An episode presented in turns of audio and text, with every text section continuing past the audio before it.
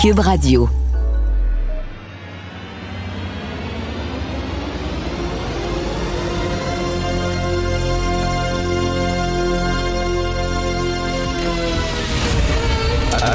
Attention, cette émission est laissée à la discrétion de l'auditeur. Les propos et les opinions peuvent choquer. Peuvent choquer. Oreilles sensibles s'abstenir. Richard Martineau. Martino. Un animateur pas comme les autres.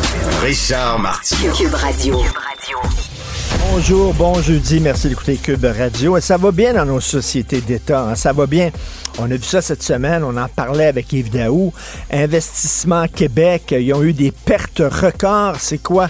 224 millions l'an dernier de pertes records. Et ils se sont donné des augmentations de salaire.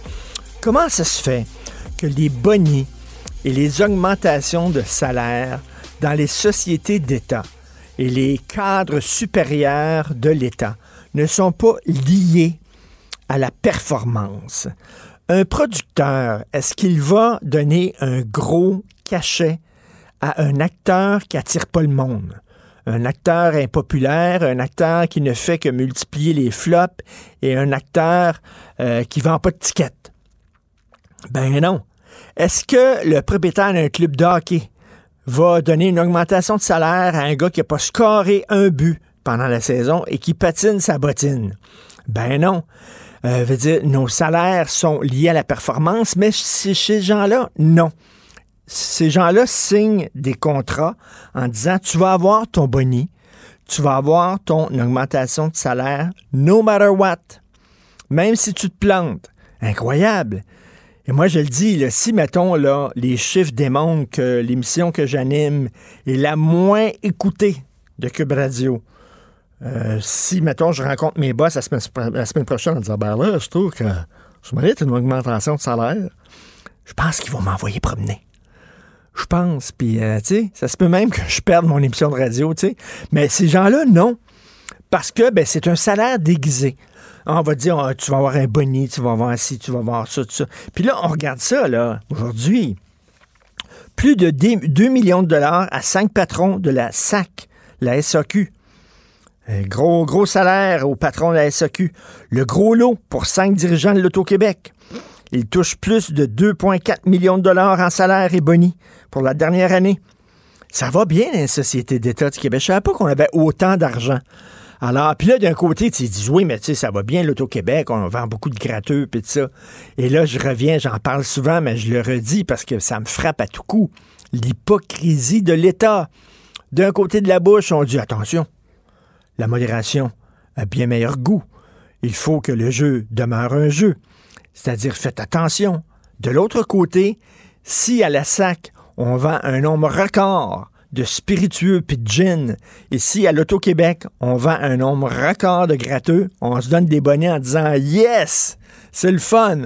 Donc, euh, quand c'est le temps de donner des bonnets, euh, c'est important de vendre ben, ben, ben des billets de l'auto, puis de vendre beaucoup, beaucoup, beaucoup euh, d'alcool. Puis après ça, on dit, faites attention, ne buvez pas trop. C'est pas vrai. Vous voulez qu'on boive beaucoup, vous voulez qu'on joue beaucoup à la loterie. Pourquoi? Parce que vous avez besoin de notre argent. Et je le dis, si demain, il y avait un, sondage qui démontrait que la majorité des Québécois sont pour la légalisation de la prostitution, qu'il n'y avait plus de problème, vous pouvez être sûr qu'il y aurait un bordel légal sur l'île Notre-Dame. OK, juste à côté du casino de Montréal. Ça serait relié par un tunnel. OK, puis il y aurait une piquerie aussi, je le dis tout le temps. Ce serait l'île de l'amour. L'île des adultes, le Walt Disney World des adultes.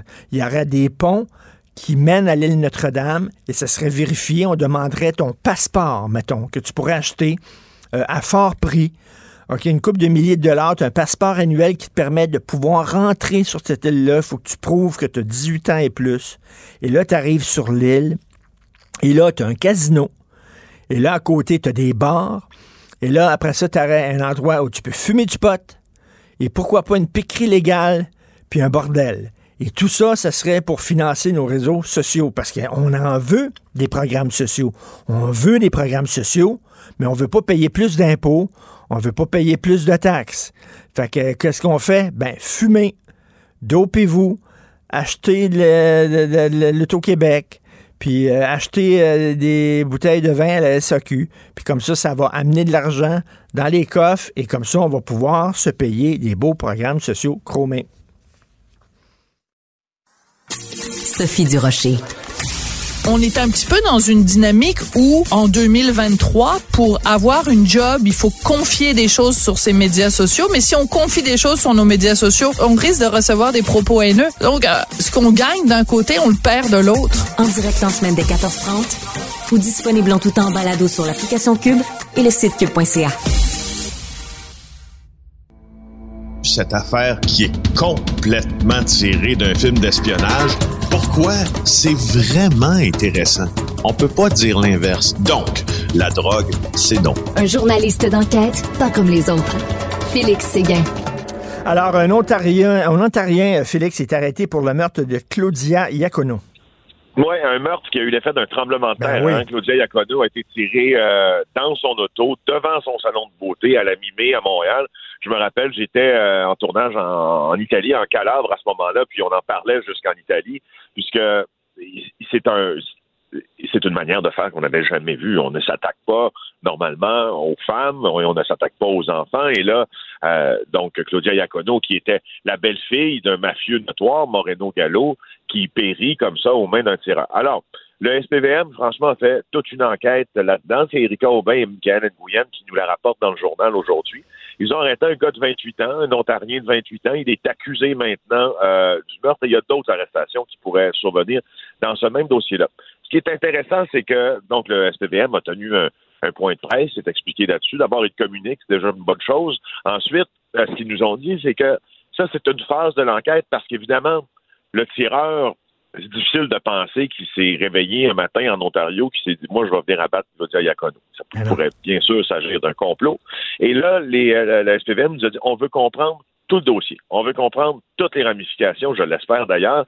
Et ils nous disent, et, ça, c'est important parce que c'est, comme on dit, une, déclaration euh, on the record, comme on dit en journalisme, une déclaration publique. Il va y avoir d'autres dénouements dans les prochaines semaines. C'est Jean-Sébastien Caron, euh, le commandant des crimes majeurs là, au SPVM, qui a dit ça. Alors, euh, pour ce qui est de notre Ontarien, il s'appelle Joel Richard Clark. Il s'est fait passer des menottes hier à Milton, c'est en banlieue de Toronto. C'est l'OPP qui l'a appelé, qui l'a arrêté, la police provinciale de l'Ontario. C'est un résident de Brampton. On l'a amené à Montréal, où il a comparu. sauf que ça ne clôt pas le dossier. Hein. Bien sûr, ça ne clôt pas le dossier parce que euh, on ne peut pas penser qu'il n'y aura pas de répercussions au fait qu'on ait assassiné une femme. Cela dit, euh, couvrir le crime organisé comme, euh, comme moi et mes collègues, Éric Thibault, Maxime Delan, Frédéric Giguère le fait aussi, le fond, c'est une affaire qui est assez qui, qui c'est pas immuable, ça bouge dans le temps. Tout ça, tu te rappelles dans les journées euh, le jour suivant le meurtre de Claudia Iacono, il y avait une théorie policière qui voulait que c'était elle qui était visée et ça ajoutait un degré de complexité à cette affaire-là, parce qu'on dit pourquoi peut-elle être visée? On sait que sa belle-mère, dans le passé, avait été enlevée par des, des, des, gangsters, peut-être pour repayer euh, une dette ou je ne sais quoi, sauf que là, au cours des dernières heures, euh, et ça m'a été confirmé euh, en appelant de très bonnes sources policières. En fait, ça m'a été confirmé en début de semaine quand je posais des questions là-dessus. Puis là, il a fallu qu'il y ait des dénouements cette semaine pour qu'on en reparle. Probablement euh, qu'on est en train de nager dans une affaire d'erreur sur la personne. Ah oui. Ouais, ah, oui. Oui. Ouais. Puis dans les heures suivant le meurtre, tout le monde voulait ne voulait tellement pas y croire qu'on ça se peut pas. C'est une erreur sur la personne. Le tireur n'était pas assez professionnel pour pour bien, bien cibler, puis bien avoir, ben, on fait des, des, si on veut, une opération de surveillance, puis de reconnaissance, puis d'observation pour bien identifier sa victime. Et c'est une erreur sur la personne. Donc, probablement qu'on s'en va vers. vers mais, mais, écoute, le tireur savait quand même que c'était une femme. Déjà, le, fait de battre une femme dans ce milieu-là, c'est assez particulier. Que ce soit Claudia Iacono ou pas, là, euh, erreur sur la personne, est-ce que ça pourrait même jusqu'à aller à dire que le gars pensait que c'était un gars? Ben oui, ça pourrait justement, écoute, et ça avait été ah, abordé dans les, ah oui, ça avait été abordé dans les heures suivantes parce que il y a une chose, elle est, c'est ça qui est un peu complexe dans ça, c'est que elle aurait été dans sa propre voiture. Alors, alors chose qu'on comprend pas, si elle aurait été dans sa, sa propre voiture à ce moment-là, puis le tireur avait fait de l'observation le moindrement, il aurait bien compris que c'était peut-être pas la voiture qu'il cherchait. Euh, il aurait bien compris que celle qui prenait cette voiture-là, c'était une femme, elle avait les, cheveux longs, et je, mais je crois qu'au cours des dernières semaines, elle avait fait couper ses cheveux plus courts, nous disait-on. Mais il y a une autre chose qui nous amène euh, à un autre, à un second questionnement, c'est que est-ce que parfois quelqu'un d'autre qui était visé par le tireur ontarien conduisait sa voiture? Alors, est-ce que ce jour-là, exemple, euh, ou est-ce que et s'il a fait de l'observation, on ne le sait pas, a-t-il observé quelqu'un Hmm. dans la dans la voiture de Claudia Iacono, qui n'était pas Claudia Iacono, et il a pris pour acquis que ce jour-là, quand elle sortait de l'entreprise qu'elle possédait dans Côte-des-Neiges, euh, hmm. c'était une autre personne qui avait gagné cette même voiture parce que lui n'avait vu cette voiture. Tu, comprends? Il y a beaucoup de... Oui, parce que, là, parce que là, le, fait, là, mettons, si on l'avait visé elle, c'est quoi le motif? C'est ça la question. Quel est le ben, motif de, viser cette femme-là en particulier? Ben, c'est ça. honnêtement, il n'y en a pas une tonne, outre le fait que son beau-père avait déjà été en froid, ben, tellement en froid avec le clan tellement, il avait tellement manqué d'allégeance que ça lui avait valu lui-même d'être assassiné euh, à Acapulco, dans le café Forza Italia. Mais là, il y a beaucoup, beaucoup, beaucoup de degrés de séparation entre Moreno Gallo, les fils Gallo, euh, dont Anthony Gallo, et sa femme, Anthony Gallo, qui est Claudia Iacono. il y a beaucoup trop de degrés de séparation pour qu'on puisse penser que Claudia Iacono puisse être, qu'on puisse faire un exemple d'elle euh, en l'assassinant, tu vois. Alors, c'est, c'est, c'est triste et intéressant. C'est triste, mais c'est aussi intéressant à regarder. Ben oui. Euh, des policiers attaqués à Montréal. Ben, écoute, ils patrouillaient sur le boulevard de l'Acadie, près du boulevard Henri Bourassa, pour ceux qui ne savent pas c'est où au nord de l'est, au nord de l'île de Montréal. Il était 16h30 et là, ils sentent plusieurs impacts sur leur véhicule. Euh, et là, il y a une vitre qui a éclaté en morceaux, puis la, porte-parole euh, Jean Drouin du FPVM l'a confirmé. Alors, ils ne connaissaient pas, ça vient d'où ces impacts-là? Ils se réfugient pour leur sécurité. Et après, euh, première analyse de cette scène-là, donc les objets qui auraient été lancés ou dirigés vers le véhicule, ce seraient des pierres. mais tu sais, à chaque fois qu'un policier est attaqué, moi je le dis euh, toujours, la pire, le, pire engagement que tu peux prendre envers toi-même, c'est probablement de franchir la ligne mhm. entre. Tu, sais, tu peux des fois essayer de régler tes comptes à force de bras, puis à force de, à force de claques. C'est un peu comme ça que ça se passe. Mais quand tu décides de franchir la ligne, puis de, soit lancer un projectile à l'endroit d'un policier, tu t'en en ligne, si tu veux, tu t'alignes dans un, continuum dont tu vas beaucoup de difficultés à sortir. C'est pas, c'est pas, mais tu sais, c'est, c'est pas des bonnes nouvelles. C'est qu'on commence à attaquer les policiers. Ce sont des figures d'autorité. Euh, écoute, euh, tu le sais, en France, il y a vraiment des problèmes. Les policiers ne vont même plus dans certains quartiers parce qu'ils se font lancer des roches, tout ça. Il y a comme un côté, là, on n'aime pas les flics, là, all cops are bastards et tout ça. Et euh, écoute, j'espère qu'on on tombera pas comme ça dans l'ensauvagement. Justement, on commence à cracher ces policiers, à les engueuler, à leur envoyer des roches. Pas des bonnes nouvelles, non, ça. Euh, c'est pas de nouvelles. Euh, puis tu vois, en France, justement, euh, il y a un demandeur d'asile syrien jeudi matin qui, a, provoqué beaucoup d'émoi, c'est le cas de le dire. Il a blessé, armé d'un couteau, six personnes, dont quatre enfants en très bas hmm. âge. Il a été arrêté tout de suite après. Et euh, bon, heureusement, ils vont ils vont survivre. On ne sait pas si c'est une attaque, par exemple, à caractère terroriste. Ça s'est produit à Annecy.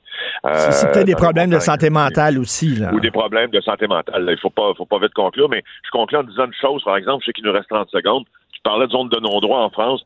Je fais juste remarquer qu'on a des zones de non-droit ici. Euh, au Québec, puis il y en a une qui s'appelle Canis Attaqué. Oui, effectivement. Mais là, bon, écoute, la SQ a débarqué quand même. ce que ça veut dire, c'est une nouvelle ère euh, où les policiers n'auront plus peur de débarquer dans cette zone de non-droit. On, verra tout ça. Euh, passe une excellente journée, Félix Séguin du bureau d'enquête, et on se reparle demain. Bonne journée, bye. Si c'est vrai qu'on aime autant qu'on déteste, Martineau, c'est sûrement l'animateur le plus aimé au Québec. Vous écoutez Martino Cube, Radio. Cube Radio. Cube Radio. En direct à LCN.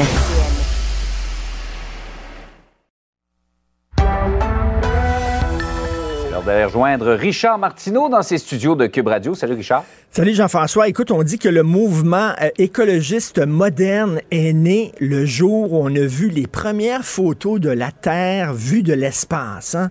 C'était la première fois qu'on mhm. voyait ça, qu'on est toutes pareilles sur une petite planète fragile qui tourne sur elle-même dans l'infini. Et on s'est dit qu'on soit noir ou blanc, de droite ou de gauche, souverainiste ou fédéraliste. Euh, veut dire, on partage cette petite planète-là, puis il faut en prendre soin. Écoute, on l'a vu hier, là, à New York. Ils doivent porter des masques ah parce qu'il y a des incendies sans Côte-Nord. Écoute, vraiment, là, comme quoi tout est dans tout, on est tous dans la même petite planète, là, puis euh, c'est vraiment l'effet papillon, là, hein. un papillon là, qui euh, ouvre ses ailes en, en Abitibi, peut avoir un impact en Oklahoma. On l'a vu typiquement hier, c'était quelque chose. Absolument. Nos voisins euh, souffrent de notre situation des feux de forêt présentement. Tout à fait. Hey Richard, on va revenir sur le cas de ce groupe catholique. Euh, ils avaient loué le Centre des congrès de Québec pour faire une réunion anti-avortement. Euh, on leur a interdit, donc ils ont envoyé une mise en demeure au gouvernement. Et que ça pose des questions très intéressantes. Et c'est assez complexe. Hein? Euh, c'est pas noir et blanc. Ça pose des questions très intéressantes sur la liberté d'expression. Un groupe catholique qui avait loué justement le, Centre des congrès de Québec pour pouvoir avoir un rallye anti-avortement.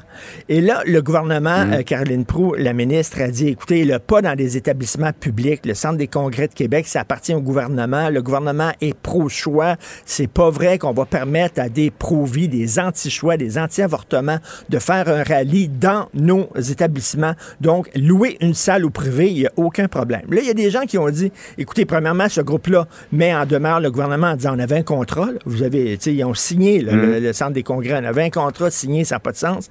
Et là, il y a des gens qui disent, ben là, c'est la liberté d'expression tant qu'il n'y a pas de discours haineux mettons, s'ils disent il faut harceler les femmes qui vont se faire euh, avorter, qui vont dans des cliniques, il faut les harceler, ou alors il faut tuer ou euh, blesser les médecins qui pratiquent des avortements. Là, on mm. serait ailleurs. Mais on dit, écoutez, euh, la liberté d'expression, c'est pas défendre des idées qui font consensus. Tu n'as pas besoin de les défendre. Mm. La liberté d'expression, c'est de défendre des idées impopulaires. OK. Alors là, il y a mm. des gens qui disent, ben, il faut les laisser s'exprimer. C'est correct. Mais mettons, imaginez, là. OK, si on permet à Pitou, il faut le permettre à Minou aussi.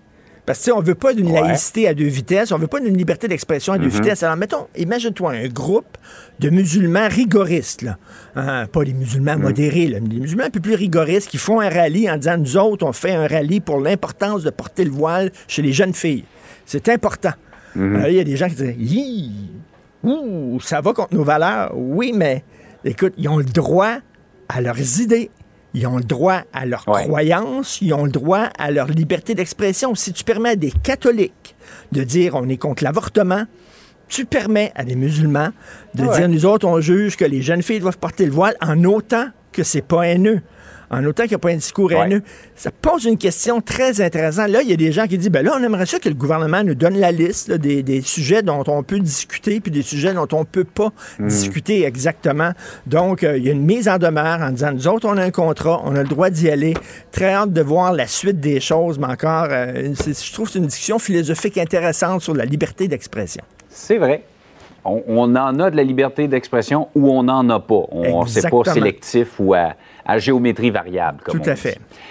Par ailleurs, euh, on, tu l'évoquais au début, la pollution qui euh, se répand même chez nos voisins américains à cause des feux de forêt. Euh, on est peut-être un peu l'artisan de notre propre malheur. Hein? Ben oui, écoute, la, la dissonance cognitive, c'est une expression que j'aime beaucoup. La dissonance cognitive, c'est que tu fais quelque chose, tu sais que c'est pas bon pour toi, mais tu le fais quand même en espérant que toi, tu vas pouvoir t'en sortir. Un gros fumeur Mm. OK, il voit là, les, photos du gars avec le trou dans la bouche, comme je disais l'autre jour. il sait que ça cause le cancer, mais il dit ça, c'est pour les autres, c'est pas pour moi. Et là, à un moment donné, mm. il se met à tousser. Il va voir son médecin, puis le médecin dit T'as le cancer. Il va dire Ah, ouais, ben là, c'est parce que Christy, tu fumais. Mm. Qu'est-ce que tu pensais de ne pas l'avoir? Regarde, la pollution, ben c'est exactement ça. On récolte ce qu'on sème. Euh, le Canada est un des mhm. plus grands producteurs de pétrole au monde. On continue à acheter des gros chars qui brûlent de l'essence. On continue à polluer. Et là, après ça, on dit, c'est épouvantable ce qui se passe. Ben oui, je fais un lien avec le crime organisé. OK? Le crime organisé fleurit à Montréal. Mais le crime organisé, Jean-François, c'est une business. Ils vendent pas des t-shirts, mm. puis ils vendent pas euh, des jeux vidéo. Ils vendent de la dope, puis ils vendent des filles. Mm. Puis tant qu'il y a des gens qui vont mm. acheter des services de filles, de prostituées, puis acheter de la dope, ben ils vont avoir du crime organisé. Là, on dit, ça n'a pas de sens, il y a beaucoup de violence à Montréal. Ben oui, mais c'est parce qu'on achète les produits du crime organisé. Alors, on les enrichit. Alors, eux autres, ben écoute, ils sont riches, donc ils se font la guerre, puis tout ça. Tu veux pas de crime organisé? Ben arrêtez d'acheter de la dope, arrêtez d'aller voir des escortes, puis il va y avoir moins de crime organisé. Vous voulez pas de pollution? Ben, je veux euh, il va falloir lever le pied sur l'essence et, changer nos habitudes de vie. On veut pas changer nos habitudes de vie. Puis après ça, on dit, ah, oh, c'est épouvantable, il y a de la pollution. Da! Dissonance cognitive, c'est tout à fait. ah, mais Richard, Richard, oublie pas, Maxime Bernier l'a dit, ce sont des terroristes verts qui ont allumé les feux. C'est vrai, mon Dieu, c'est tout à C'est quand même. Est-ce qu'il croit? Est-ce qu'il croit vraiment ça? Ou il dit seulement ça pour qu'on parle de lui ou aller chercher le vote de quelques coucous? Je ne sais pas. La question est posée. hey Richard, passe une belle journée. Bonne journée tout le monde. Bye. À demain.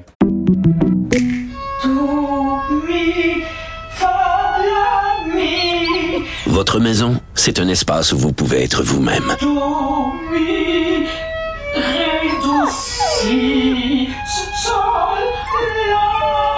Elle mérite d'être bien protégée et vous méritez d'être bien accompagné. Trouvez la protection la mieux adaptée à votre maison avec Desjardins Assurance et obtenez une soumission en quelques clics sur desjardins.com.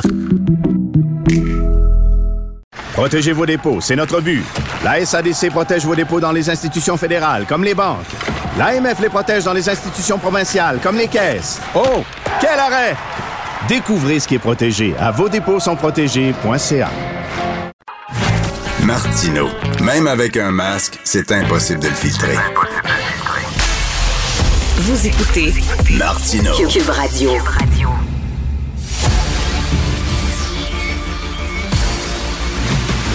Jean-François Lisée. On va juste dire qu'on est d'accord. Thomas Mulcair. Je te donne 100% raison. La rencontre. C'est vraiment une gaffe majeure. Tu viens de changer de position. Ce qui est bon pour Pitou est bon pour Minou. La rencontre. Lisée. Mulcair. Les amis, on va aborder un des sujets qui vous divise habituellement, c'est-à-dire, oh non, là-dessus, vous vous entendez pas, la langue parlée à la maison.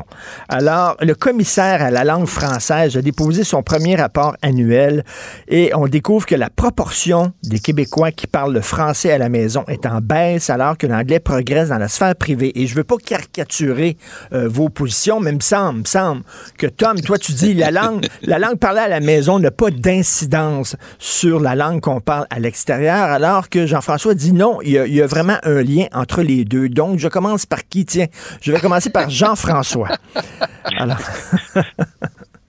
Écoute, euh, c'est un indicateur de, de, la réalité. C'en est un. C'en est un qui est important parce que c'est celui qui nous donne le socle euh, moi, je dis, bon, euh, regarde, c'est comme un grand arbre, la langue, OK? Euh, les feuilles, c'est tous ceux qui parlent le français, que ce soit la première, deuxième ou troisième langue. Mais les racines, c'est ceux qui vivent en français à la maison, et donc pour qui c'est la culture première, et c'est la langue et la culture transmise aux enfants. Alors, c'est sûr que si tu as énormément de feuilles, puis pas assez de racines, si tu as un grand vent, tu vas finir par tomber. c'est bien beau, c'est poétique, Tom. Ben, euh, le, discours sur les racines me rappelle un peu euh, le vieux truc, euh, nos ancêtres les Gaulois. soyons clairs, le Québec est une nation multiculturelle. Il y a des il y, a, des millions de Québécois qui ont des racines autrement que dans la vieille France. et, oui, 1,3 million qui identifient l'anglais comme leur première langue, mais 90% d'entre eux autres peuvent tenir une conversation en français, ce qui est à, des antipodes de la situation qui existait en 1977 lorsque la charte de la langue française a été adoptée. On vit plus les mêmes guéguerres linguistiques qu'on vivait qui a amené mon bon ami John Parizella à dire un jour, euh, avec les, questions de où est-ce que les, les jeunes des immigrants allaient à l'école, il a dit un jour, c'est un de ses bons mots, il a dit, tu sais, les Anglais et les Français vont se battre jusqu'au dernier Italien. Et euh, c'était les guerres pour euh, l'école en France à l'époque. Cette guerre, la loi 63, la loi 22, résolue. Loi, loi 101, les nouveaux arrivants ah ouais, l'école française. Donc, ce que je n'aime pas dans ce, discours et cette, conversation autour de la langue parlée à la maison, c'est comme dire que quelqu'un qui, dans le commerce de tous les jours, dans ses choix de, cinéma, dans son boulot, va, consommer, parler, s'exprimer d'abord et avant tout en français, mais qui à la maison parle remplit la case. Euh, espagnol, chinois, espéranto, I don't care. Euh, ça, ce que, j'aime pas là-dedans, c'est qu'on est quasiment en train de dire, hey, à moins que tu peux réciter les répliques de chaque épisode de La Petite Vie, t'es pas encore quelqu'un de chez nous. Et ça, pour moi, ça alimente de l'intolérance.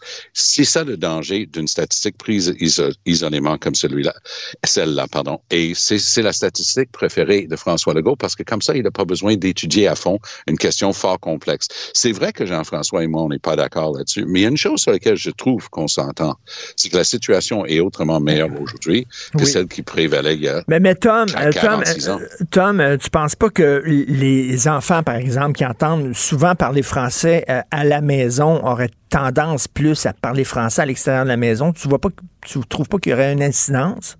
Ben, écoute, si les enfants à la maison parlent espagnol, puis dès qu'ils rentrent dans la ruelle pour jouer avec le copain, ils parlent la même langue qu'ils parlent à l'école, qui est le français, je vois pas ce que l'anglais vient faire là-dedans. L'anglais, oui, est une langue internationale. Et oui, parce que ça, c'est quelque chose dans les travaux au Conseil de la langue française, déjà, il y a 45 ans. Ils avaient identifié, on n'appelait pas ça les médias sociaux, mais la consommation culturelle, les, à l'époque, les disques, la musique, donc tout ce qui était consommation culturelle avait une forte tendance à cause de l'influence américaine vers l'anglais. Les jeunes regardaient de plus en plus un film en version originale et, on, on comprenait qu'il y avait cette force-là.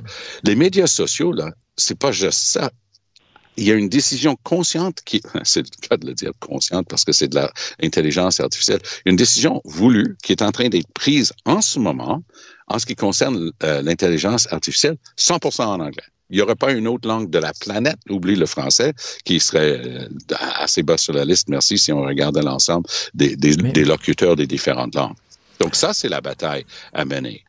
Jean-François, euh, ce rapport du commissaire nous apprend aussi autre chose, c'est-à-dire les personnes qui ont jamais mis les pieds au Québec avant d'immigrer utilisent davantage le français au travail que ceux qui sont venus ici pour travailler ou pour étudier au Québec. Oui, je vais, je vais d'abord euh, dire une couple de choses sur euh, sur cet indicateur-là. Euh, d'abord, lorsque je dis que c'est des racines, c'est pas des racines de vieille France. C'est ceux qui parlent le français, euh, même s'ils sont arrivés du Cameroun la semaine mhm. dernière. et deuxièmement, de dire on peut on peut projeter ce qu'on veut là-dessus, mais la réalité, c'est que lorsqu'on est ailleurs en Amérique du Nord, 95% euh, des gens vont finir par parler l'anglais à la maison après une ou deux générations. C'est ce qui fait que personne ne se pense que l'anglais va un jour disparaître euh, du reste euh, de l'Amérique du Nord. Nous, au Québec, en ce moment, il n'y a que 54% des nouveaux arrivants qui vont finir par parler le français à la maison, ce qui fragilise évidemment les racines. Bon, maintenant de savoir que si la définition d'un francophone ou d'un anglophone qu'un francophone, c'est quelqu'un qui parle le français dans l'espace public. C'est très bien qu'il parle le français dans l'espace public et beaucoup plus qu'avant la loi 101. Et effectivement, les choses se sont améliorées. Mais, mais depuis qu'ils sont améliorés, ils sont dégradés. C'est-à-dire qu'on a eu un genre de... La loi 101 a été, a été passée en 77. On a eu une amélioration de la situation jusqu'à les années 90, vers la fin des années 90, et on a un recul depuis, euh, depuis une vingtaine d'années qui, qui s'accélère, puis le commissaire le dit. Mais si c'était vrai qu'un francophone, c'est quelqu'un qui passe, parle français dans l'espace public, ben moi, quand j'étais à Washington, je parlais français à la maison, mais je parlais anglais dans l'espace public constamment. Alors, est-ce que j'étais un anglophone? Je ne pense pas. Bon, alors quoi qu'il en soit, ce que le, ce que le commissaire à la langue française nous dit, c'est que, euh, ben, écoutez, il y, a, plusieurs indicateurs et ce qu'il a fait, simplement, c'est qu'il a mieux lu les statistiques que la moyenne des ours parce qu'il est très, il est, très sharp, très intelligent et il a ressorti des éléments qui étaient passés inaperçus, dont celui-là. Euh, qui renverse une, une, une, idée reçue qui était très normale. Je veux dire, c'était un peu instinctif de dire, ben, nos immigrants, ceux qui sont passés au Québec quelques années avant de devenir des, des, euh, des résidents permanents euh, parlent plus le français que ceux qui sont arrivés euh, de l'extérieur sans passer quelques années avant de avant d'avoir leur leur, euh, leur papier. Ben, il dit c'est pas le cas. Et le fait qu'ils disent que c'est pas le cas euh, montre que ben, le processus d'intégration au français sur place euh, n'est pas aussi fort qu'on le pensait et qu'effectivement, la, la, la, prévalence de l'anglais ou l'attraction de l'anglais est extrêmement forte, surtout à Montréal, euh, ce qui fait qu'on a un vrai problème. Ce qui, ce qui nous a dit, c'est, écoutez, on a un vrai problème. Qu'est-ce que ben, tu la, penses? La prévalence et l'attractivité de l'anglais, personne ne va se battre là-dessus. Et l'exemple que j'ai donné tantôt de l'intelligence artificielle, si tu travailles là-dedans, même si tu es à l'Université Laval, tu vas être en train de travailler en anglais. Peut-être que tu peux écrire tes papiers en français, mais le travail de fond, à travers la planète se fait en anglais. Et ça, c'est une réalité.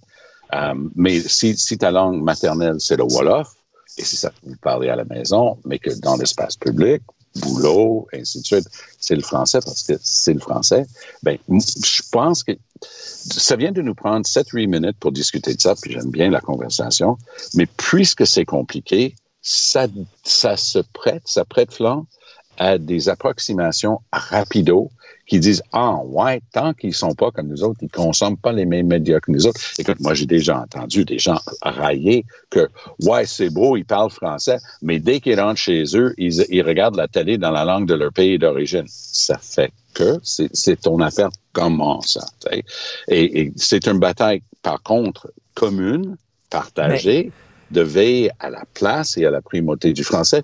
Et je, comme quelqu'un qui s'identifie à la communauté anglophone d'abord et avant tout, parce que c'est la langue dans laquelle j'ai fait toutes mes études, moi, je veux me permettre de dire qu'il y a bon nombre d'alliés dans la communauté anglophone qui commencent à se sentir ciblés et qui commencent à se trouver ça malaisant d'avoir été alliés partenaires depuis des décennies et sentir qu'on se fait pointer du doigt, tandis qu'on comprend mais, et on soutient Tom, la primauté du français. Mais, mais tu te dis euh, quelque chose d'intéressant, euh, je trouve, là, sur les gens qui écoutent la télévision de leur pays d'origine à la maison. Euh, tu sais, des fois, on dit souvent, ouais, mais ces gens-là, tu leur montres une photo de Guillaume Lepage et des Véronique, de Véronique Loutier, ils savent pas qui sont. Euh, en même temps, est-ce que c'est vraiment obligatoire de connaître ces gens-là? Mais en même temps, ça dit à quel point la culture du Québec les intéresse pas beaucoup, qu'ils ne connaissent pas les deux personnalités peut-être les plus connues au Québec. Montre une photo de Serge Fiori à 100 passants à Ottawa, puis si tu en trouves un qui est pas francophone, qui sait qui c'est, moi je t'achète une bouteille de champagne. On se comprend là-dessus. Mm. Mais quand Gordon Lightfoot est décédé, du côté francophone, j'ai pas entendu un mot.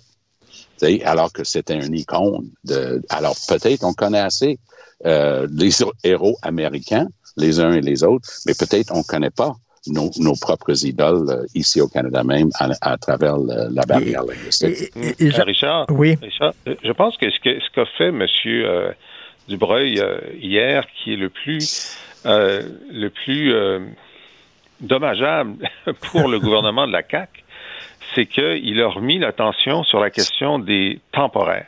Mmh. Et, et, cette semaine, sur les temporaires, ça a été vraiment incroyable parce que donc le PQ essayait de, de savoir euh, ben, est-ce que finalement vous allez nous dire euh, ils sont passés de, de 50 000 il y a quelques années à 350 000 maintenant.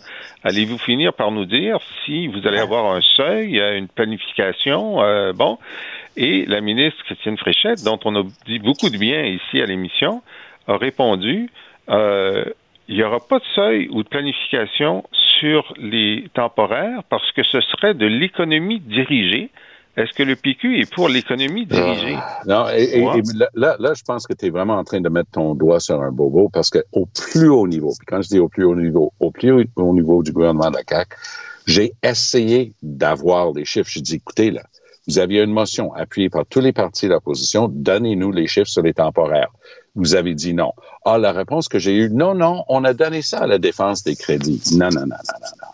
Alors, ça, là, là Jean-François, tu vas te trouver des alliés parce que je veux, si on va avoir ces discussions et ces débats, il faut que ça soit sur la base euh, d'une fondation solide d'information.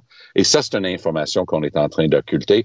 Nous, et je vais nous donner une tape dans le dos tous les trois. Ça fait au moins depuis l'automne dernier qu'on a mis le doigt sur cette question-là, puis on dit, donnez-nous les vrais chiffres sur les temporaires. Legault fait une campagne électorale. Il se fait élire en disant hey, c'est suicidaire pour le Québec d'avoir 60 000 immigrants, c'est 50 000. Alors qu'il fait la conférence de presse avec l'excellente euh, Christine Fréchette. Moi, je pense que c'est un des meilleurs éléments au Conseil des ministres. Mais il est là à côté d'elle et elle dit, ben là, on va tendre vers 60, on va faire un débat, une discussion là-dessus. Là, tout d'un coup, ce qui était suicidaire produit des mm -hmm, de la part de Legault qui est là. Il a dit ça pour se faire élire. Mais la vraie question, c'est, c'est quoi le chiffre? De quoi on parle, là, quand on parle d'immigration au Québec puis des chiffres? C'est trois fois le 50 000 dont on est en train de parler, sinon plus que ça. Est-ce que c'est dommageable? Est-ce que c'est dangereux? Est-ce que c'est une bonne idée? Ayons la discussion et le débat là-dessus aussi, mais sur la base de vrais chiffres. C'est ça. Et puis, euh, donc, euh, ce que ce que Dubreuil dit, c'est, écoutez, il n'y a, y a, y a, pas de doute qu'il y a un effet anglicisant à Montréal d'avoir euh, autant de, de, travailleurs temporaires et d'étudiants étrangers anglophones, ou pour, pour qui la langue principale euh, canadienne, c'est l'anglais. Et donc, il vient de remettre le débat sur l'impact des temporaires au centre de la discussion. Euh, heureusement pour la CAQ, dans deux jours, ils sont en vacances, parce que s'il y avait une autre semaine, ça, ça, se passerait mal, mais euh, ils vont recommencer. La première chose qui va se passer à l'automne, c'est les audiences de Mme Fréchette sur la planification euh, à la fin août, début septembre. Donc, la question va immédiatement revenir. Et euh, c'est très dommageable pour, euh, pour la CAQ parce qu'exactement comme le dit Tom, les gens se sentent floués. Tu nous as dit, vote pour nous, puis il n'y en aura pas plus que 50 000, mais regarde pas avec ton œil droit parce qu'il y en a 350 000 dans l'œil droit. Eh oui. Ben oui. C'est un bar C'est ça, ça, la vraie discussion. Alors, ça, ça va être 400 000 l'an prochain? Ben, écoute, moi, il y a des trucs gros comme ça avec la CAQ. Euh, on n'a pas le temps pour aller là-dedans, mais Jean-François, quand tu as parlé de temporaire, tout d'un coup, moi, je pensais que tu parlais des gens qui travaillent dans le secteur de la santé. Parce qu'il y a un papier ce matin sur une une, vraie discussion possible de, collusion parmi les, agences privées en santé. S'il y a une chose pour laquelle je faisais confiance à Christian Dubé, c'était de mettre l'ordre là-dedans. Puis là, je commence à regarder ce qu'on appelle the fine print, hein, la petite écriture. Alors, c'est, ah ben oui, on va mettre fin aux agences, mais peut-être en 2026, 27, après les prochaines élections, peut-être. Hey, c'est grave, l'information qui commence à suinter, là, au polaire un homme d'affaires qui, qui est supposé de sauver le système de santé. Et on parle de, à terme, on parle de milliards de dollars là, pour payer une, une, fortune pour des infirmières qui sont recrutées à la, euh, et passées des uns à des autres pour faire le plus de bake pour les agences privées. Ça aussi, c'est un truc qui est occulté. On a du mal à avoir les vrais chiffres. Et c'est une des raisons pour lesquelles notre système de santé a tellement de problèmes. Euh, si je peux prendre deux minutes encore de votre temps, euh, Jean-François, euh, Preston Manning, une des figures importantes de la droite au Canada, fait des conférences maintenant partout en disant il est temps que la droite parle d'environnement. Maintenant, lui-même a vu la lumière puis dit l'environnement, la, protection de l'environnement, c'est trop important pour laisser ça seulement à la gauche. Ça devrait transcender les divisions idéologiques. Je pense que Pierre Poilievre n'a pas reçu le mémo. ben, il n'a pas reçu le mémo, mais on n'a pas reçu non plus euh, sa, politique environnementale. Parce que puis il dit bon là c'est pas nécessaire que je fasse ça tout de suite. Je vais vous annoncer, je vais vous annoncer ça avant l'élection mais très bien. Mais même ce qu'il a indiqué jusqu'à maintenant bon il est contre la, la taxe carbone très bien. Euh, il est contre la réglementation ce qu'il appelle les gatekeepers. Ça c'est les gens qui nous empêchent de faire ce qu'on veut c'est-à-dire euh, les les, euh, les, études environnementales pour euh, le pétrole pour les mines pour les pipelines etc et, et qu'est-ce qu'il va faire? Alors il dit euh, je vais euh, je vais faire en sorte d'aider euh, l'application de nouvelles technologies. Ben, oui, lesquelles? Ben, Il y en a une qui est très populaire chez les chez les, pétrolières, c'est le, le, la capture du carbone. Et, et ils disent donnez-nous des dizaines de milliards de dollars pour qu'on capture le carbone au moment où il y a des émissions et qu'on le mette dans le sol. Le seul problème, c'est que ça n'existe presque nulle part dans le monde et tout ce que ça fait, c'est que on va euh, on va payer le, pollueur, hein, c'est pas le, pollueur qui paie, c'est le pollueur payé pour réduire une partie de son euh, de ses émissions euh, aux frais de l'État, plutôt que de dire écoutez, vous vous organisez pour avoir moins d'émissions et vous investissez vous-même une partie de vos profits faramineux pour le faire. Puis si la technologie n'existe pas vraiment, ce qui est le cas, ben tout bad, vous avez un gros problème, et c'est le problème du pollueur, c'est pas le problème des, des contribuables. Alors, je ne sais pas ce que Manning dit autrement que de dire ce serait important qu'on s'en occupe, mais à chaque fois que les conservateurs ont voté un programme pour s'en occuper, c'était, ça a été la révolte au sein des conservateurs, ce qui est arrivé avec O'Toole, où euh, son propre Congrès refusait de reconnaître le changement climatique. Euh, donc, euh, ils sont, je pense, que c'est insoluble pour les conservateurs ce problème-là. Oui, et euh, justement, la réponse pour toutes ces questions-là de la part de Poiliev, c'est on va trouver une solution technique. Mmh, Mais ce qui est en train de se passer, c'est que même aux États-Unis, les feux de forêt en ce moment au Canada sont en train. Les enfants à New York n'ont pas le droit de sortir pour la récré ben oui. à cause de la pollution. De la... Donc c'est une sorte d'appel de réveil pour tout le monde là. Ben oui. Et Poiliev n'est pas un imbécile, contrairement à tous les efforts qu'il fait pour nous convaincre du contraire. Et il, il, sait très bien que c'est pas tenable, mais il a battu Aaron O'Toole là-dessus. Parce que O'Toole a osé dire, parce que le truc d'O'Toole, ça tenait à rien, mais O'Toole a osé dire, il y a un vrai problème, on va travailler pour trouver une solution, puis ça va être, tout le monde va avoir une c'était hallucinant. C'était comme ton, ta carte métro, là. Tu sais, tu allais avoir une carte et puis des, oui. des, des, bonus et des trucs là-dessus. C'était saugreneux, mais au moins, c'était acquiescé à la réalité. Ce qui se passe en ce moment, c'est que Poiliev dit taxe carbone, ils ont des focus groups, hein, ils, ont des, groupes d'analyse de l'humeur de la population. C'est pas populaire, on paye trop cher l'essence à cause de ça. Va sauter là-dessus. Ce qui m'amuse là-dedans, pour quel, moi je suis quelqu'un qui travaille là-dedans justement depuis des décennies, et je peux te dire que les, libéraux, c'était pourri leur affaire, approuver un gros projet comme Baie du Nord à Terre-Neuve-Labrador, qui, on a appris la semaine dernière finalement, la compagnie commence à trouver que ça pourrait pas marcher, mais ils l'ont approuvé, Guilbeault, Trudeau et ainsi de suite. Leur bilan est très mauvais. Mais comparé aux conservateurs, c'est le Parti vert plus, plus, plus, plus. Et Trudeau, il, il, il m'émerveille comme politicien parce qu'il est tellement bon bullshitter. Tu sais, il arrive, les chaussettes, le mouvement, le jargon, il passe et ça marche. Et ça va encore marcher cette fois-ci parce qu'il va ensevelir les conservateurs et Poiliev sous la réalité des feux de forêt de cette année. C'est extraordinaire de le voir aller. Merci à vous deux. Passez une bonne journée. Salut. On se reparle demain. Bye. Salut.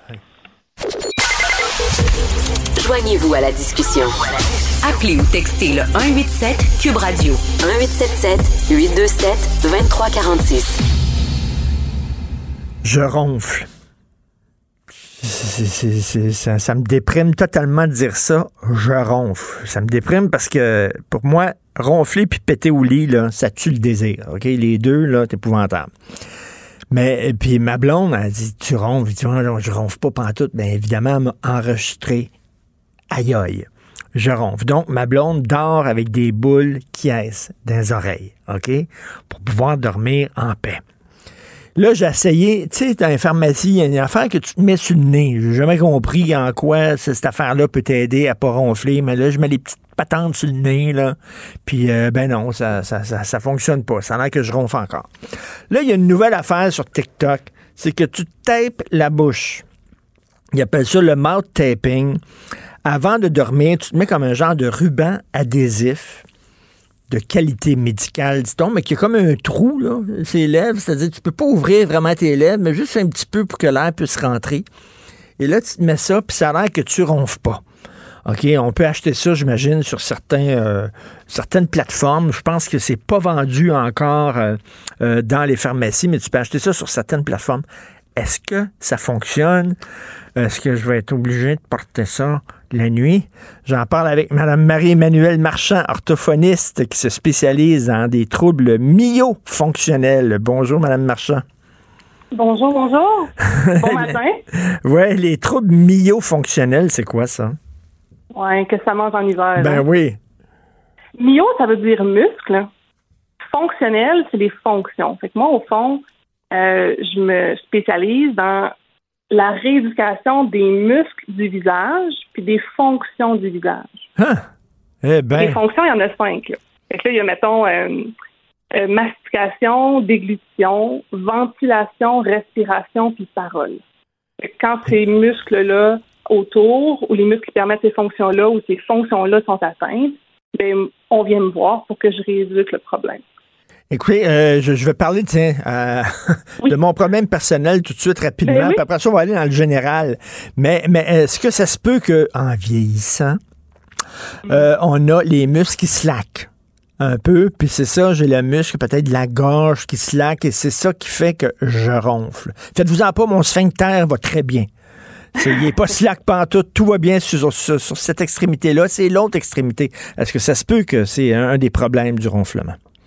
Ben, oui et non. Là, vous dites, est-ce que ça se peut qu'en vieillissant, mes muscles se slack? En fait, le ronflement, ça fait jamais partie du développement normal. Pas plus quand on a 60 que quand on a 30. OK.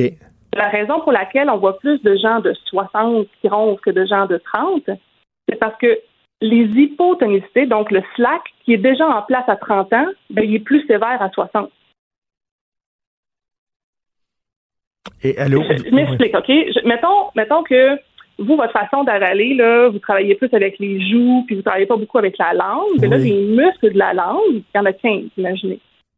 Les muscles de la langue vont devenir un peu slack parce qu'on s'en sert pas bien. Et là, ils sont un peu slack à 30 ans, un peu plus slack à 40. Fait que là, imaginez à 60. Ben que oui. Quand on fait mal les fonctions de la bouche ou du visage, ça fait en sorte qu'il y a des muscles qui deviennent slack avec le temps. Puis, plus, ça, plus c'est slack avec le temps, plus ça devient sévère. Puis c'est pour ça que ça finit par entraîner des problèmes comme le ronflement. Est-ce que c'est normal de respirer par la bouche ou on devrait respirer par le nez? Ce n'est pas euh, souhaitable de respirer par la bouche de manière chronique, genre tout le temps. Euh, là où il est normal de respirer par la bouche, c'est euh, en urgence. Par exemple, si on pense à un, un plongeur en apnée, tu sais, les plongeurs qui n'ont pas de bonbonne sur le dos, là, puis qui vont profond, mais quand ils remontent, ces gens-là, c'est tous des respirateurs buccaux au moment de remonter. Tu sais, au moment de remonter, ils vont inspirer par la bouche parce que le cerveau, quand il est en mode d'urgence, j'ai besoin de beaucoup d'air d'un coup, il va nous faire respirer par la bouche. Mais le corps humain est fait pour respirer par le nez, Par le nez. pas mal le restant du temps. Ouais. Et, et je disais l'autre jour à Benoît, en riant, Benoît Dutrisac, je disais, euh, tu deviens vieux le jour où tu te promènes avec la bouche ouverte. Les, non, mais les, les- les- on voit les messieurs, des fois, puis les madames d'un certain âge, ils, ils- ils se promènent puis ont la bouche ouverte. C'est comme si la- la- la- la- les muscles de la bouche deviennent slack encore. là. Mais c'est pas faux dans le sens où, effectivement, on appelle ça une béance interlabiale, donc quand les lèvres s'ouvrent. Donc, c'est- pas faux qu'il y a des muscles qui sont slack quand on a la bouche ouverte. Mais ces gens-là l'avaient peut-être déjà à 20 ans la bouche ouverte. OK, ça n'a rien à voir avec l'âge, là.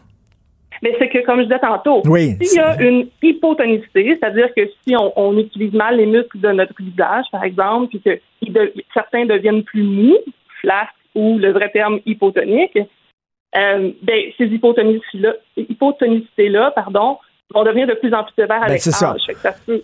C'est comme, la, c'est comme la connerie, finalement. Si t'es un jeune con, tu, tu risques d'être un vieux con. Euh, bon, Ben là, je me lancerai pas là-dessus, mais euh, c'est vrai qu'on voit ça chez les jeunes, mais c'est de plus en plus sévère si on n'adresse pas le problème. Et là, bon, ben, le, fameux, la patente que j'ai essayé, tu mets ça sur le nez, le, petit ruban adhésif sur le nez, ça n'a jamais marché, je continue à ronfler, ça paraît-il. Euh, donc, pourquoi c'est censé couper le ronflement, ça? Ouais. Ça, ça veut dire, je peux, je peux vous l'expliquer, c'est que. Oui. Euh, en fait, le ronflement, là, ça va être un symptôme de certains muscles sont flasques, hein, comme on n'arrête pas de dire.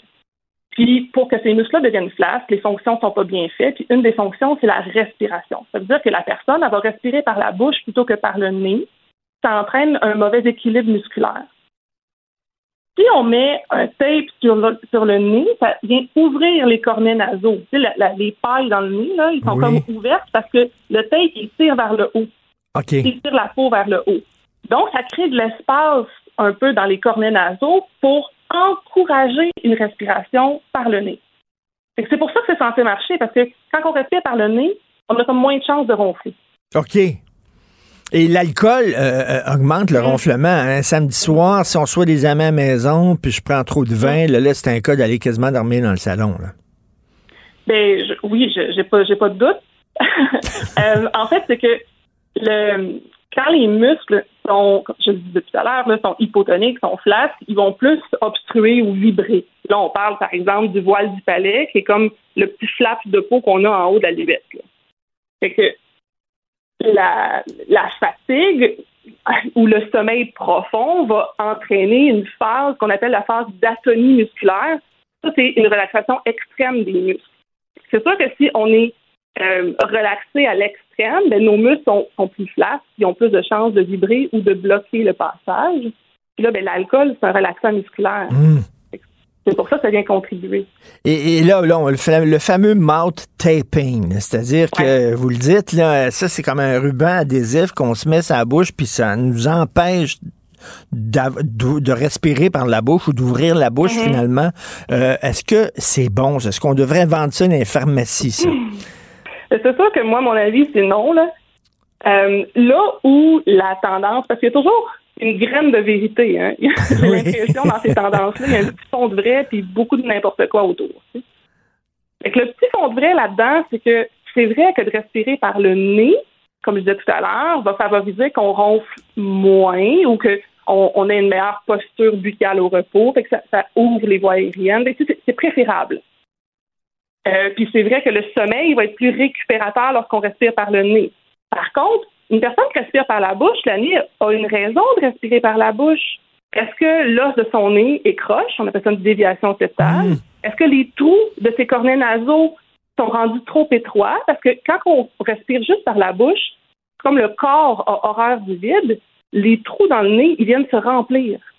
Donc, les parois du nez deviennent de plus en plus épaisses, puis ça, réduit les pailles. Ah oui. C'est de plus en plus difficile. Ben oui, on appelle ça l'hyperplasie. OK, plus je respire par la bouche, plus mes narines, avec le temps, vont se remplir. En plein, ça. Huh. ça va plus loin que ça. L'intérieur des cornets nasaux, là, il va devenir plus épais. Fait que ça fait, ça fait l'équivalent de vouloir respirer avec, tu sais, les petites pailles brunes pour brasser le café, là. Oui. Fait que là, vous, vous ramassez avec, au lieu d'avoir les pailles du McDo pour respirer, vous avez des petites pailles brunes. Fait que là, vous tirez fort. Fait que là, ça amène vos narines vers l'intérieur. Fait qu'au lieu de se dilater vos mmh. narines pour laisser passer l'air, elles viennent boucher l'entrée. Fait que là, vous, respirez par le nez, ça devient difficile, là. Donc, vous dites que, oui, mais, mais le mouth taping, comme l'idée de base est pas bête. Ben, c'est ça. L'idée de base, c'est de dire. Sauf que ce que vous dites, c'est que ça ne règle pas le problème à sa source. C'est ça. Ça, ça fait rien mettre, mettre un plaster sur le problème. Mais oui, puis en plus, c'est pas un plaster qui va fonctionner, à mon avis, la majorité du temps. Parce que ça adresse pas, par exemple, si vous, vous avez une hyperplasie, si vos, si vos pailles sont toutes petites, mettre un, un tape la bouche, vous allez toffer 10 minutes. Là.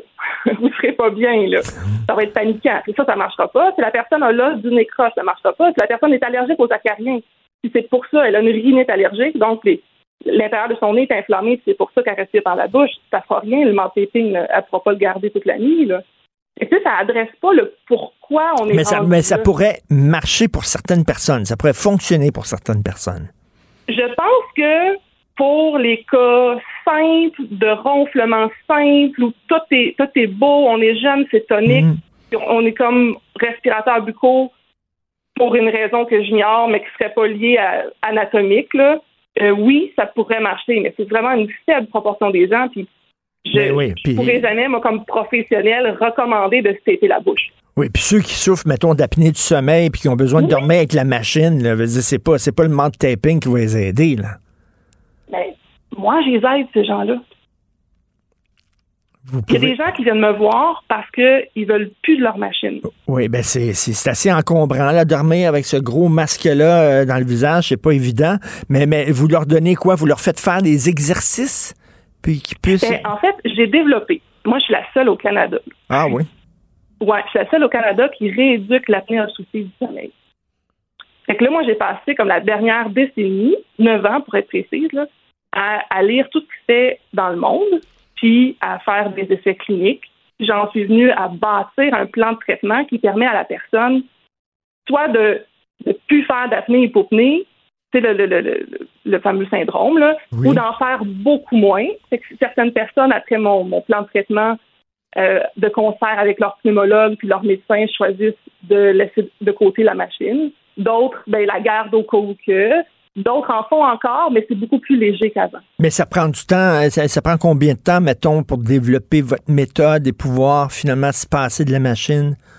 Quelques C'est mois, pas quoi. si mal, pour vrai. C'est une question de mois. Hmm. Tu sais, je dirais, mettons, quatre mois.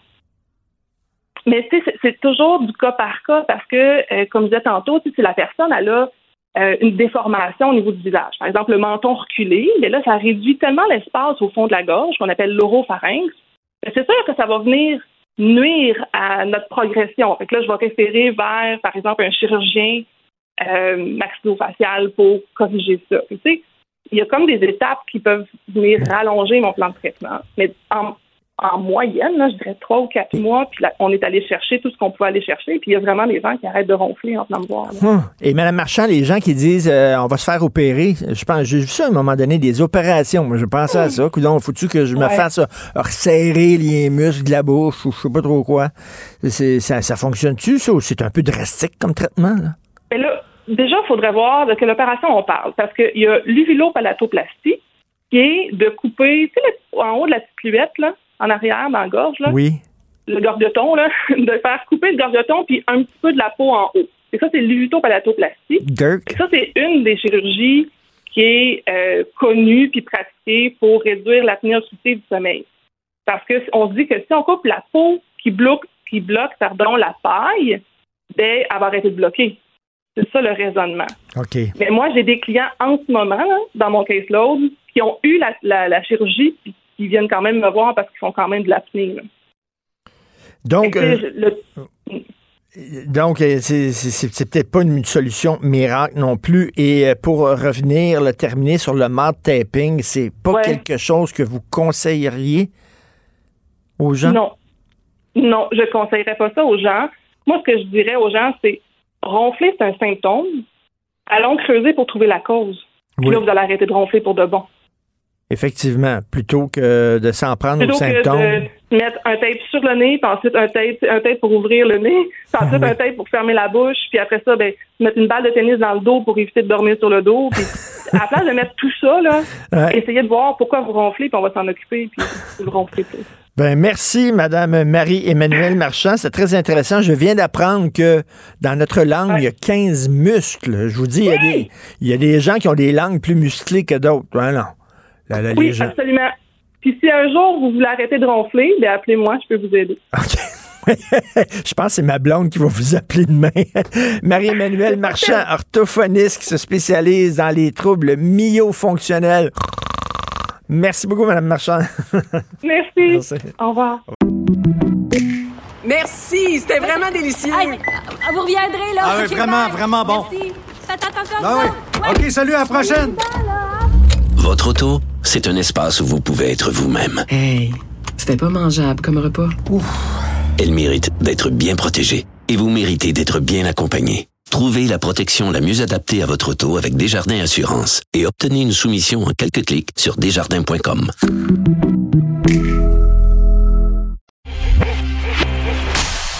Martineau. Le préféré du règne animal. Bonjour, les petits lapins. Alors, dimanche dernier, c'était les funérailles de mon ami euh, l'historien Frédéric Bastien qu'on recevait de temps en temps hier, ami et collègue, hein, parce qu'il écrivait euh, des textes dans le Journal de Montréal. Et bien sûr, la disparition de Frédéric euh, m'attriste énormément, premièrement parce que c'est un ami que j'aimais beaucoup. Euh, deuxièmement, 53 ans, mourir d'une crise cardiaque fulgurante comme ça, trois jeunes enfants. C'est épouvantable. Mais aussi, pour le mouvement souverainiste, euh, je trouve que c'est une grande perte parce que Frédéric, ce qu'il faisait, c'est que c'était pas seulement un gars qui écrivait des textes d'opinion, là. C'est quelqu'un, c'est un chercheur. C'était un chercheur. Et euh, par exemple, il faisait des recherches et c'est lui qui avait découvert qu'une des juges qui devait se prononcer sur la validité de la loi 21, ben, cette juge-là prononçait euh, des, des, des conférences dans un rassemblement de, de, de, militants contre la loi 21. Elle était juge et parti, là. Pour trouver ça, ben, il faut que tu fasses des enquêtes. Et c'est ce qu'il faisait. Euh, son livre La bataille de Londres, euh, en faisant des enquêtes, en demandant des documents à Londres et tout ça, ben, il a vu que toutes les tractations qu'il y avait derrière le repatriement de la Constitution. Et là, je me dis, c'est une grande perte. Qui va continuer à faire ce job-là? Et j'ai rencontré Daniel Turp là-bas. Au funéraire, ben Daniel Turp, M. Turp me disait, ben on continue. Il y a une fondation, la fondation Frédéric Bastien, puis on va continuer l'œuvre, les combats de Frédéric Bastien. Et euh, ça a mis quand même un, un certain baume sur mon cœur. Donc Daniel Turp, les professeurs, les présidents de l'Institut de recherche sur l'autodétermination des peuples et les indépendances nationales, est avec nous. Bonjour Daniel Turp. Bonjour, M. Martineau. C'était une journée, bien sûr, triste, euh, les funérailles, mais quand même, la nouvelle que vous m'avez annoncée, euh, je me suis dit, ben, en, euh, au moins, il y a quelqu'un qui va reprendre le flambeau. En effet, puis, vous, vous le savez, ça n'a pas été très long, là, parce que dans, dans notre milieu, ceux qui travaillaient avec Frédéric Bastien depuis plusieurs années, qui l'avaient accompagné dans ses luttes, y compris ses recours devant les tribunaux, là, ben, on a tout de suite décidé euh, de créer un, un, fonds à sa mémoire et d'assurer que l'argent qui serait recueilli dans ce fonds euh, serait utilisé pour poursuivre ces, ces multiples recours qu'a pris Frédéric, parce que, comme vous le dites, c'est un fonceur. Il, il faisait de la recherche-action, comme on dit dans notre milieu.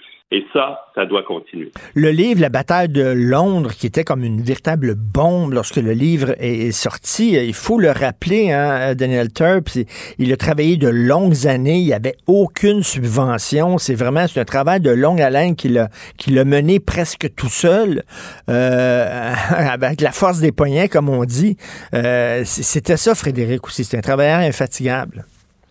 C'est ça. Puis c'est un, un, chercheur au, collège Dawson où il était enseignant. Là, c'était un enseignant qui se caractérisait par le fait qu'il faisait euh, de la recherche comme les universitaires qui sont obligés d'en faire et de la bonne recherche. Là. Ces enquêtes qu'il a menées et qui ont conduit à la publication de la bataille de Londres, c'est quelque chose de remarquable. C'est un ouvrage remarquable. Et moi, comme constitutionnaliste, là, il m'en a appris beaucoup.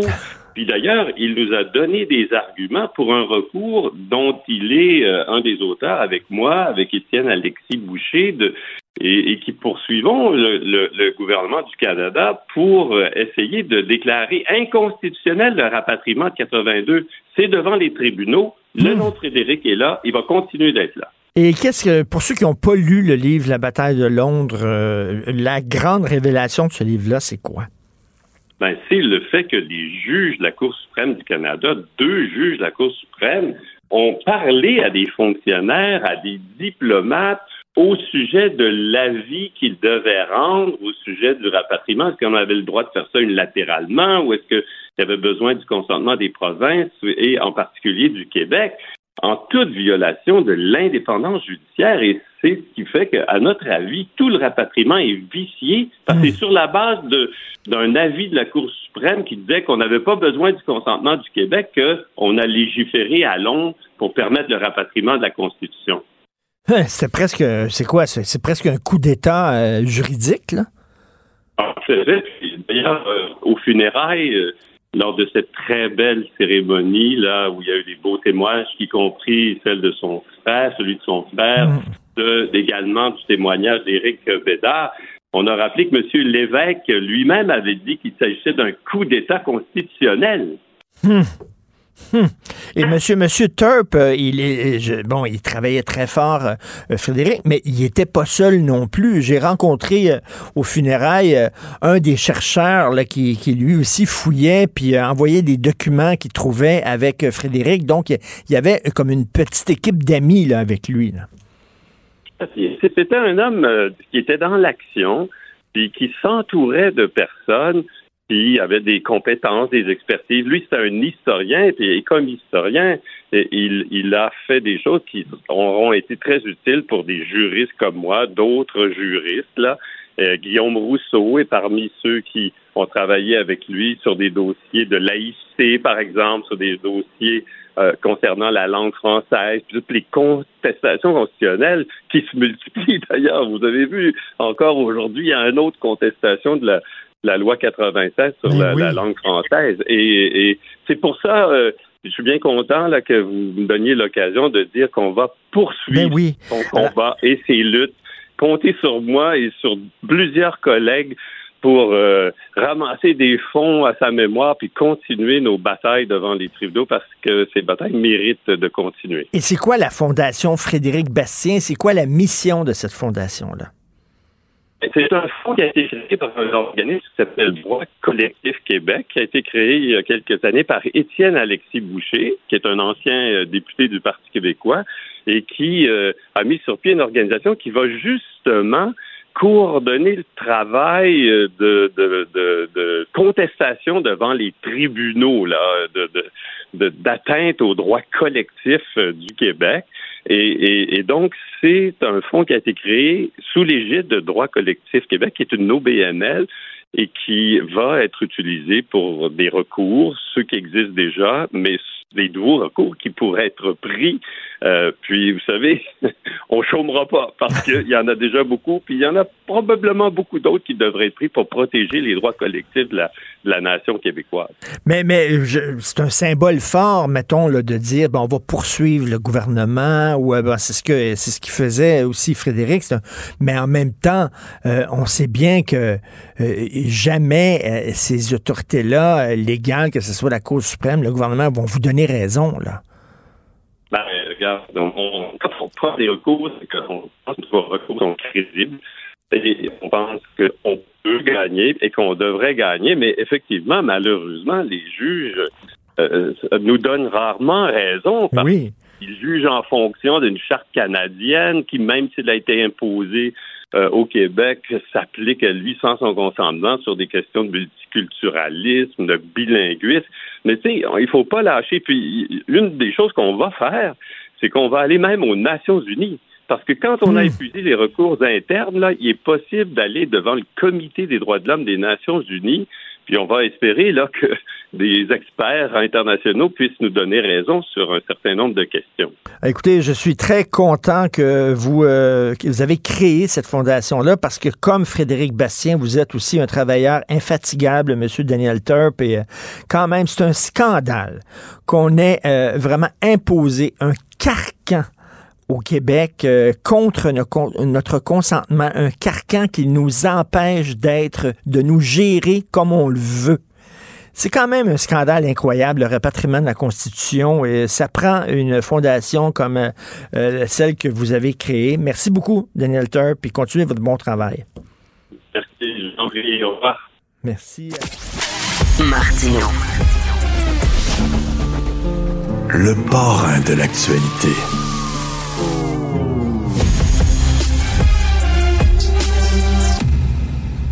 Alors, euh, la semaine de la pensée critique avec euh, le blogueur militant pour la laïcité, la pensée critique, euh, Guy Perkins. Salut Guy. Salut Richard. Écoute, bien sûr, j'ai pensé à toi cette semaine, toi qui te méfies de la religion, toi qui dis on devrait cesser de normaliser la religion.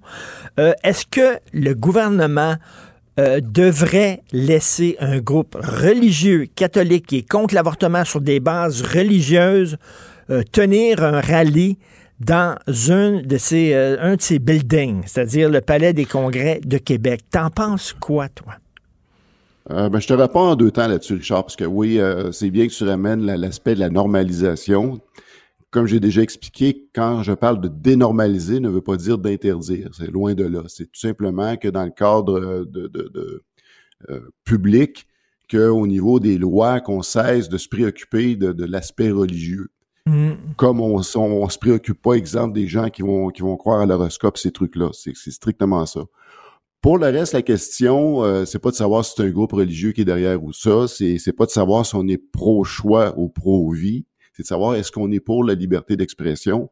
Et là, là-dessus, je pense que le gouvernement vient d'entrer sur un terrain miné, parce que c'est quoi la prochaine affaire? Parce que là, ici, il y a eu comme un, un choix unilatéral de dire que ça, c'est irrecevable. Euh, moi, je suis profondément, profondément, et euh, d'abord et avant tout, j'ai toujours été pro-choix. Euh, maintenant que quelqu'un fasse des, des, des, des, regroupements comme ça, des, des, conventions pour afficher leur côté pro-vie, encore là, je pense que ça entre dans le droit de la, la, de la, hmm. liberté d'expression. Et puis, ils ont, ils ont, le droit de le faire. Mais, mais, mais, mais par, contre, par contre, mais mettons, je, OK, je te, je te pose ça sur, un autre angle. Euh, le gouvernement se dit laïque. Hein? La loi 21, sont derrière la loi 21, le gouvernement se dit laïque. Alors, ce que disait la, la ministre, c'est que vous avez le droit de faire ça dans un établissement privé. Mais là, le Centre des congrès de Québec, c'est appartient au gouvernement. Le gouvernement est laïque, donc on ne commencera pas à ouvrir nos portes de nos institutions à des groupes religieux, mettons. Mettons, c'est pas ça qu'ils ont répondu, mais mettons s'ils avaient répondu ça. Tu aurais dit quoi? Ben encore là, j'ai un problème avec ça parce que oui, c'est que l'endroit physique appartient au gouvernement, mais c'est quand même des lieux qui sont ouverts à, à être euh, loués parce que c'est des endroits mm. qu'on loue pour faire des activités, des, congrès, des conventions. Fait qu'encore là, j'essaie ce, ce que c'est de dire, mais on, est dans une autre euh, dans un autre registre mm. ici. Puis j'ai encore un petit peu de misère là-dessus. Puis à un moment donné, on, on, peut pas couper justement le, la parole. les gens vont trouver une façon de, passer leur message. Moi, je suis un petit peu de l'école de Bill Maher là-dessus. Lui, lui reprend le, slogan de anglophone de, du savon vaisselle Sunlight qui dit que Sunlight is the best disinfectant, que la lumière du soleil est le meilleur désinfectant. Fait que laissons ces gens-là exprimer, puis des fois on va voir que le, ce qu'ils ont exprimé est complètement farfelu, puis ça, ça va partir de lui-même. Si on essaie de cacher, ça mm. fait ça crée un genre de, phénomène de, de, martyr. Puis des fois, mm. là, ça vient justement alimenter eux le, feeling de dire ben vous voyez, ont peur de nous autres, ils veulent pas nous écouter, donc on est des martyrs. Ça, ça augmente le, le, phénomène de dire qu'on, le, phénomène de, chambre d'écho euh, alors, moi, j'ai toujours comme principe que comment on, se bat contre une mauvaise idée, c'est en présentant des meilleures idées. Donc, tu serais d'accord, euh, Guy, euh, puis là, pour, le, pour les fins de la conversation, tu serais d'accord, Guy, mettons qu'un groupe musulman rigoriste organise au Palais des Congrès de Québec un rallye en disant nous autres on veut promouvoir le port du voile par exemple chez les femmes. Même si toi t'es pas d'accord tu dirais ben ils ont le droit d'exprimer leurs opinions parce que si, si tu es pour ça pour les catholiques, j'imagine que tu es pour ça pour d'autres religions. Oui, absolument. Euh, euh, absolument. Par contre, ça, prend toujours le contrepoids, parce qu'on parle ici euh, de, de, débat, c'est-à-dire ces gens-là veulent amener un débat, mais il faut que s'ils veulent exprimer une idée, en contrepartie, il faut qu'ils soient capables de recevoir une idée qui ne va pas dans le sens de la leur et pas de crier au racisme ou à l'islamophobie ou peu importe le, type de phobie qu'on vouloir y associer. Il faut entretenir l'idée du débat parce que, bon, euh, mon segment, comme je te, je te mentionnais dernièrement, c'est un segment sur la pensée critique. Mais dans la pensée critique, il faut pas oublier a quand même la part du principe de désaccord civilisé. C'est ça. Donc, donc, mettons, donc, mettons, ils font un, rallye, les catholiques anti-avortement. Il faut qu'ils acceptent aussi qu'il y a peut-être des gens à l'extérieur du euh, centre des congrès qui manifesteraient pour, avec des pancartes, en autant que tout ça se fasse dans le respect des lois. Dans le respect, il faut, faut réapprendre, il faut réintégrer mmh. justement le, le, le le principe de désaccord civilisé, ce qui s'est totalement perdu et puis que les réseaux sociaux sont venus saboter totalement. Mais c'est bon parce que, les gens, les gens, sont pas en recherche Les gens sont pas en recherche de vérité, ils veulent juste avoir raison et promouvoir leur idéologie, peu importe laquelle. Et les gens qui n'ont pas lu ton livre et qui en ont entendu parler peuvent peut-être se dire Ah, ça, c'est un livre contre la religion. Puis ça, non, non, non, t'es t'es pas là en train de dire il faut interdire la religion, puis tout ça. T'es pas là. C'est pas là. Tu dis Moi, j'ai le droit de dire les bases de la religion, ce sont pas des bases scientifiques, c'est des bases qui sont hautement critiquables, mais cela dit, euh, tu es prêt à discuter avec euh, les, les- les gens qui sont croyants. Là. Oui, tout à fait. C'est que dans mon livre, je fais la démonstration de, ce que justement que ça, il n'y a pas de fond scientifique dans tout ça, que le phénomène de croyance irrationnelle est profondément ancré dans notre nature, c'est-à-dire dans notre cerveau. On peut expliquer ça, mais en expliquant, puis aussi, oh, il y a- même certains bénéfices justement à l'effet religieux sur le- l'effet de, de créer un, un ciment collectif, mais qu'il y ait des bénéfices ou pas, euh, puis Mhm. qu'on explique le, le, le phénomène, ça rend pas l'idée religieuse vraie pour autant. Et c'est ça que je viens de dire, que ce qui est le, le message euh, derrière justement la, la croyance religieuse est totalement faux, c'est de la superstition. La- ben, parlant de superstition, tu ouvres la porte à est-ce que Richard, tu es superstitieux? On a un petit thème. Ben oui.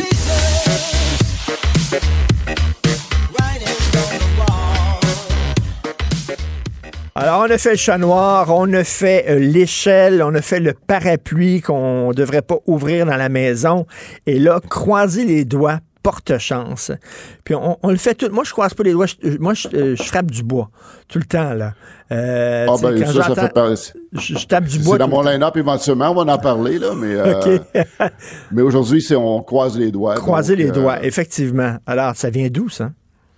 Ça vient, ben, il y, a- il y a comme deux origines ben, possibles. Parce qu'évidemment, quand on parle de les retracer, les, les origines de superstition, euh, des fois, ça peut être assez nébuleux, mais ici, il y a deux théories qui circulent. Évidemment, il y a le côté, euh, il y aurait une, une origine chrétienne, encore une fois, par rapport à ça, parce que euh, surtout, ça vient d'Angleterre. Ça fait quand on dit fingers crossed. Oui, hein, Cross, crossed. en- ben, Ça veut dire croix. donc, ça fait la forme de la croix. Donc, la croix vient comme te protéger contre les malheurs et ainsi de suite. Puis d'autres vont dire ben que ouais ben le- le- il y, a la- il y a la croix qui est, re- qui est reproduite, mais quand on voit la forme, il y a comme deux extrémités qui s'écartent en bout de ligne, euh, au bout des doigts. Euh, là, ça représente la queue du poisson, tu sais, le fameux poisson qui représente le, oui, le oui. christianisme. Oui. Il y en a qui vont penser que ça va s'associer à ça. Pour d'autres, il y a une origine, il y a une origine, euh, une origine de, de nature païenne. C'est que le croisement des, des doigts ferait en sorte que euh, c'est comme une antenne, un portail qui, qui va accueillir les bons esprits, qui vont agir comme des points d'ancrage pour les bons vœux puis la chance. Puis tu sais, il y a aussi, là, il y a aussi, tu sais, quand tu dis, mettons, euh, ah oui, je te promets fidélité, puis tu te croises les doigts, ça, ça veut dire que j'ai le droit de mentir, ça. Ça, ben encore là, dans, dans les trucs que j'ai relevés là-dessus, c'est, c'est plus dans un, c'est plus en Allemagne euh, que justement c'est un bris de ce quoi. Quand tu parles et que tu te croises les doigts, là c'est un bris de, de contrat ou euh, de Ah, promesse oui. que tu. euh, OK. Mais ça, ça serait, euh, ça serait germa- germanique comme origine. Germané. OK, ben écoutons, on va se coucher moins niaiseux. Tu veux nous parler de théorie du genre et, euh, tu sais, pour certains, la théorie du genre, c'est une, religion pour certains. Et là, il y a un ancien transgenre qui critique la théorie du genre en disant c'est du prosélytisme. Euh, il n'est pas le seul. C'est parce que, bon, pourquoi on entend parler de lui? Parce qu'il s'appelle euh, Ollie London. Euh, ce type-là, c'est un influenceur britannique. euh, il est aussi chanteur.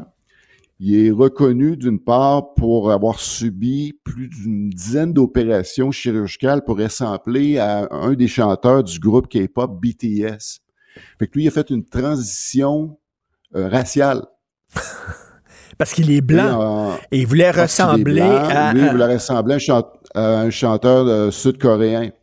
Donc, lui, euh, il se disait, en- il se disait, il s'identifiait comme un Coréen. C'est qu'il a tout fait les transformations pour ressembler, particulièrement à un des chanteurs qui s'appelle Park Ji-min. Euh, et puis, euh, c'est ajouté à ça. Bon, écoute, ça allait aussi loin. Là, je vais peut-être choquer des gens pour aller chercher toutes les, les caractéristiques euh, physionomiques justement d'un Sud-Coréen. Il s'est fait raccourcir le pénis. Pour- dans un ne- premier temps. pour- ben voyons pour- oui. donc, c'est un, c'est un- c'est un- c'est un stéréotype total. Il s'est fait raccourcir le pénis, il s'est fait brider les yeux. Donc c'est pas un transgenre, c'est pas un transgenre, euh, c'est un oui, il est devenu. Ouais, mais il est devenu transgenre par la suite parce que justement, tous ce- ces questionnements, on, on- on a définitivement devant, devant nous autres quelqu'un qui, qui, qui, euh, qui s'interroge, qui cherche, comme on dit en bon québécois. Mais là, il se Euh, l'a parce il qu'après se- ça, il OK, est devenu là- une femme. OK, donc, ça ne l'est pas là, fait il- seulement raccourci. là. à un moment donné, ça l'est fait enlever Ben, carrément. plus tard, plus tard, plus tard, le fait enlever parce que là, il, il sentait qu'il bon, Oui. il se disait dans, dans un premier temps non binaire, puis après ça, ben là, il s'identifiait comme une femme. Oh boy. Mais là, il réalise que euh, non, c'était au bout de tout ça que c'était pas ça, puis que là, il est en processus de détransition. Puis il réalise également que comme Bull Kool-Aid, que justement, c'était comme trop facile d'embarquer dans ce genre de truc-là. Puis il se fait reprocher de dire, ben écoutez, là, euh, j'ai euh, j'ai un problème avec ça. Il y a un prosélytisme qui fait que des gens comme moi qui sont mêlés, qu'on se fait dire qu'il y a une seule et unique cause, parce que c'est le problème actuellement de la- de l'affirmation des genres, c'est que euh, quelqu'un qui va se sent- qui va avoir un moment dans, dans- dans son existence où il s'interroge, on va dire ben la seule et unique explication, c'est la dysphorie du genre, donc tu dois procéder rapidement. Et ça, ça veut Et pas dire la dysphorie. Ça, ça veut pas dire la dysphorie du genre n'existe pas, parce que ça Non, existe, mais absolument sauf pas. que c'est peut-être, il y a peut-être pas autant de gens qu'on dit qui en souffrent. Et là, dès que tu te poses des questions, tu es un peu mêlé, on va dire, ah, ah, dysphorie du genre, puis on va tout de suite sauter sur le diagnostic. Peut-être trop rapidement. Exactement. Puis même lui, euh, il a fait équipe avec Caitlyn Jenner, qu'on connaît qui était avant euh, Bruce, Bruce Jenner, Jenner. le, champion olympique euh, aux Olympiques de Montréal.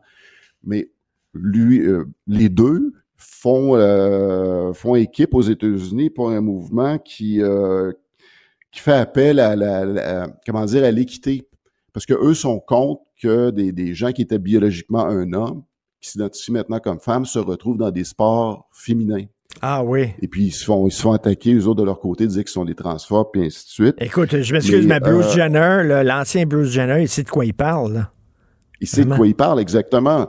Donc, euh, le, le, le, le, problème, c'est ça, c'est qu'il faut, on parlait tantôt de, de désaccords civilisés, c'est que personne ne remet en cause le, le, le- le phénomène de la dysphorie du genre, mais là, actu- actuellement, puis un- une des personnes qui est une des lanceuses d'alerte euh, qu'on a, qu'on a parlé récemment, c'est le docteur Lisa Littman, qui dit non, faut prendre en considération, il y a des gens qui ont des, des troubles d'identité, mais qui n'ont pas une seule et unique cause, puis dans le contexte actuel, il y a l'effet de contagion qui est pas négligé. Mm. Euh, et en plus, euh, de son côté, un type comme euh, le, le professeur Gad Saad de l'Université Concordia, dans son livre de Parasitic Mind, lui associe ça quelque part dans toute l'ère où les gens ont besoin d'attention. Euh, il peut avoir un phénomène qui se rattache au syndrome de Munchausen. Euh, le syndrome de Munchausen, c'est quelqu'un qui, qui, qui va avoir des symptômes, mais qui va les amplifier parce qu'il se rend compte que quand il y a ces interrogations-là, ben, il va chercher l'attention des gens autour. Puis là, il va avoir tendance à amplifier justement pour maintenir ce, ce niveau d'attention-là. Parce que là, loin il le est intéressant, les gens s'intéressent à lui, etc. Oui.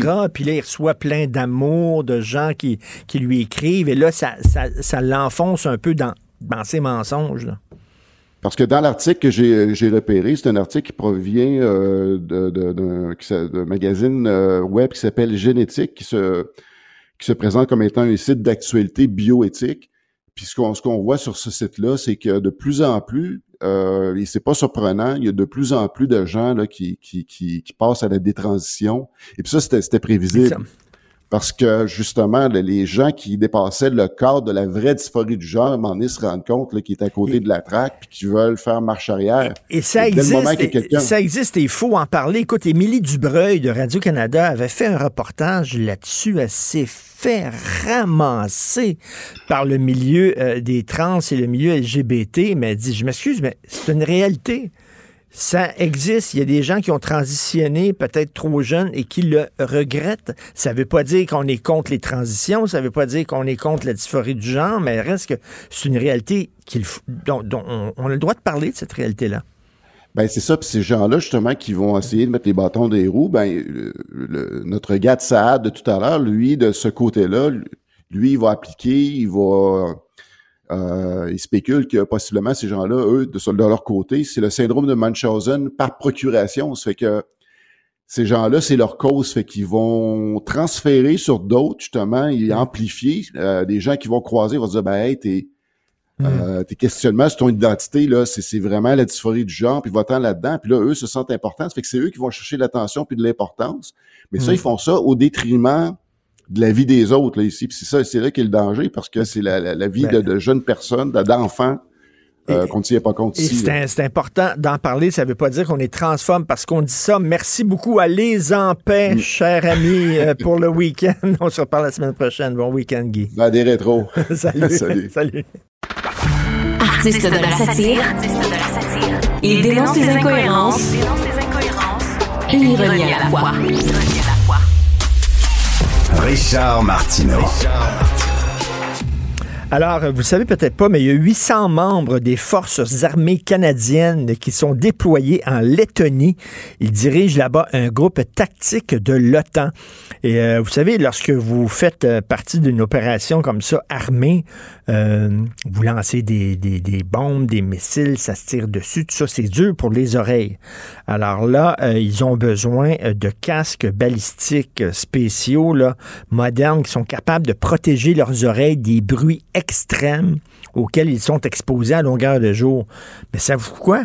Les 800 membres des Forces armées canadiennes là-bas en Lettonie, selon un reportage de CBC, ils doivent acheter ce casque-là avec leur propre argent. OK? Parce que le gouvernement, les forces armées canadiennes ne leur procurent pas ces casques-là. Fait qu'ils arrivent là-bas, c'est dur pour les tympans. Fait que s'ils veulent se protéger, ils doivent acheter eux-mêmes une partie de leur équipement calvaire. Alors, on va en parler avec euh, M. Martin Forgue, ancien militaire et journaliste indépendant. Bonjour, Martin. Bonjour, Richard. Euh, Puis ça a l'air que c'est pas nouveau, là, parce que je lisais ça là, dans le journal de Montréal. En 94, euh, il y a un gars, quand il est arrivé en Croatie pour euh, se joindre à la force de protection des Nations Unies, euh, il a dû échanger ses casques avec les soldats qui rentraient à la maison. C'est-à-dire les, soldats qui partaient du front puis qui rentraient chez eux, ils donnaient leurs casques à ceux qui, qui allaient au front. Euh, Qu'est-ce qui se passe avec l'armée canadienne? Ouais, ben non, ben ça, je, je, je l'ai lu aussi, mais ça, j'étais déjà au courant. Il faut savoir, c'est des, problèmes ça, qui, datent de, de, de. Bon, on mentionne la Bosnie, mais de plusieurs décennies. Là. Euh, pour la Bosnie, à l'époque, c'était des nouveaux casques en Kevlar, donc plus solides, plus légers. Mais ils échangeaient ça avec euh, les vieux casques en acier qui étaient plus des pots de chambre quasiment que des, que, que des vrais casques. Euh, donc oui, une problématique existe. Moi, quand je suis allé en Afghanistan, c'était un problème euh, aussi, c'est-à-dire que euh, par exemple, euh, on venait de nous fournir une veste euh, tactique pour transporter nos chargeurs, pour transporter nos munitions. Puis c'était une veste bon qui avait qui pouvait recevoir quatre chargeurs seulement. Mais en Afghanistan, on était en situation de guerre, de combat, on n'était pas en situation de maintien de la paix et on avait on devait transporter 10 chargeurs. Donc, il y avait des achats personnels qui se faisaient déjà euh, à l'époque. Euh, fait tu sais, moi, une nouvelle comme ça, ça me surprend pas du tout. Euh, puis bon, si je reprends un peu le, j'aimerais reprendre un peu ici le- l'esprit du sénateur euh, américain Bernie Sanders qui dit si t'es pas capable d'envoyer tes soldats dans des bonnes conditions puis de t'en occuper, ben, Ben oui. garde-les chez vous. Ben oui, complètement. Dire, vraiment, là, déjà que vous faites un, sacrifice incroyable en disant, nous autres, on va servir, on va servir notre pays, euh, on risque notre vie, euh, on va là-bas, déjà, là, c'est énorme. Si en plus, il faut que tu achètes une partie de ton matériel, c'est, coudonc. Bon, écoutez, on pourrait partir sur une grande discussion sur euh, le pourquoi puis le comment on se rend dans cette situation-là, mais euh, et on va on, on- on va rester ici dans le propos. Là. Effectivement, tu sais, le, le, le, soldat, pour comprendre une chose, tu sais, faut, faut le voir un peu comme, comme un travailleur. Moi, je, dans, dans un des livres que j'ai écrit qui s'appelle L'Afghanicide, je comparais un peu le soldat à un prolétaire de terre. C'est un Ben oui. concept que j'avais comme vaguement développé puis que j'ai pas j'ai pas approfondi trop trop, mais quand même l'esprit est là. C'est-à-dire que c'est c'est comme le mineur, c'est comme le travailleur forestier, c'est comme le pompier. Tu peux pas envoyer quelqu'un prendre des risques euh, sans s'assurer un, un minimum euh, de sécurité. Puis là, dans le cas qui, dans, dans le cas principal qui nous occupe, c'est-à-dire ces fameux casques-là qui viennent avec une protection euh, acoustique. Bon, c'est une bébelle assez récente. Je veux dire, nous, on n'avait pas ça dans le temps. On, portait, des, des, euh, on portait des bouchons d'oreilles, mais des bouchons d'oreilles euh, spéciaux là, qui, euh, qui prenaient de l'expansion quand il y avait un, un, un bruit. Parce qu'il y a quand même une chose qu'il faut qu'il faut euh, qu'il faut retenir, c'est que euh, comme soldat sur le terrain, tu dois être capable d'entendre ce qui se passe autour de toi, tu dois être capable de communiquer, de communiquer efficacement. Mmh. Donc c'est pas toujours évident de- de- d'aller chercher l'équilibre là-dedans. Mais bon, c'est un casque qui est quand même qui a démontré son efficacité. Les forces spéciales l'ont utilisé pendant longtemps. Il y a des armées qui l'ont adopté. Euh, et ben, à un moment donné, il faut aussi que le, le- faut aussi penser en amont parce que si, si les soldats ne peuvent pas protéger leur oui comme il faut, ben dans 5, 10, 15 ans, ça va être des réclamations anciens combattants pour des pertes d'ouïe, comme on en a présentement, qui sont en hausse d'ailleurs. Mais tu sais, Martin, j'aime bien l'idée que tu, tu prends en disant un travailleur. Tu sais, jamais il nous viendrait en- dans l'idée d'envoyer un travailleur à la construction sans casque protecteur, tu sais. Non. Euh, puis, tu sais, tu demandes pas à un gars qui travaille en construction, ben, tu sais, il faut que tu achètes ton casque toi-même. Je, je, je- sais pas, est-ce que c'est un manque de respect vis-à-vis euh, les, les militaires? Ben là, il parle beaucoup, euh, bon, évidemment, là, au centre de la question, là, c'est dans la discussion euh, depuis euh, bon depuis quelques heures, depuis quelques jours, là, euh, c'est la, la- la lenteur du processus de- de- de- d'acquisition d'équipements euh, de l'armée. Ouais. Bon, on le sait, bon, l'armée, c'est une gigantesque bureaucratie. euh, qui ferait paraître certaines autres bureaucraties comme des modèles de légèreté. Là. Euh, et euh, fait que je ne sais pas si c'est un de respect tant que tant qu'il y a un problème dans la rapidité de l'approvisionnement, mais suis une chose par exemple, c'est que je reprends l'exemple de l'Afghanistan parce que je le connais bien. Euh, à l'époque, en 2006 environ, euh, ils avaient envoyé à Kandahar des, euh, des Jeeps de marque Mercedes, qui étaient finalement des Jeeps qu'on appelait soft skin, c'est-à-dire avec très peu ou pas du tout de blindage. Ben Et là, il a commencé à avoir des, des morts, des blessés à cause parce que ces Jeeps-là étaient frappés par des engins improvisés. Et ça a pris quelques mois, à peine un an, pour qu'on ait un nouveau véhicule qui était le RG-31 Niala, euh, qui est un véhicule anti-mine qui pouvait remplir les mêmes euh, les mêmes tâches que le, le G-Wagon, qui était le Jeep Mercedes, avec une protection beaucoup plus adéquate. Et le processus s'est fait très rapidement. OK. Alors, je pense que, euh, bon, les, les, les forces armées ont quand même une certaine euh, flexibilité quand vient le temps d'acquérir de l'équipement en urgence. Euh, là, après ça, eux vont juger que euh, la protection acoustique est une urgence autant qu'un véhicule antimine. Là, je ne le sais pas, là, ça leur appartient. Mais je sais une chose, par exemple, c'est que s'ils veulent, s'ils voulaient vraiment remédier au problème, je pense qu'ils pourraient le faire. C'est ça, c'est un, ça a l'air d'être un problème de, de, de bureaucratie et pas d'argent parce qu'on dit en 2021, il y avait 5 milliards de dollars qui ont été attribués aux forces armées, puis il y a 1 milliard qui est resté sur la table qui n'ont pas dépensé. Mais ça peut prendre jusqu'à 15 ans d'attente pour, euh, pour certains équipements. 15 ans, Martin.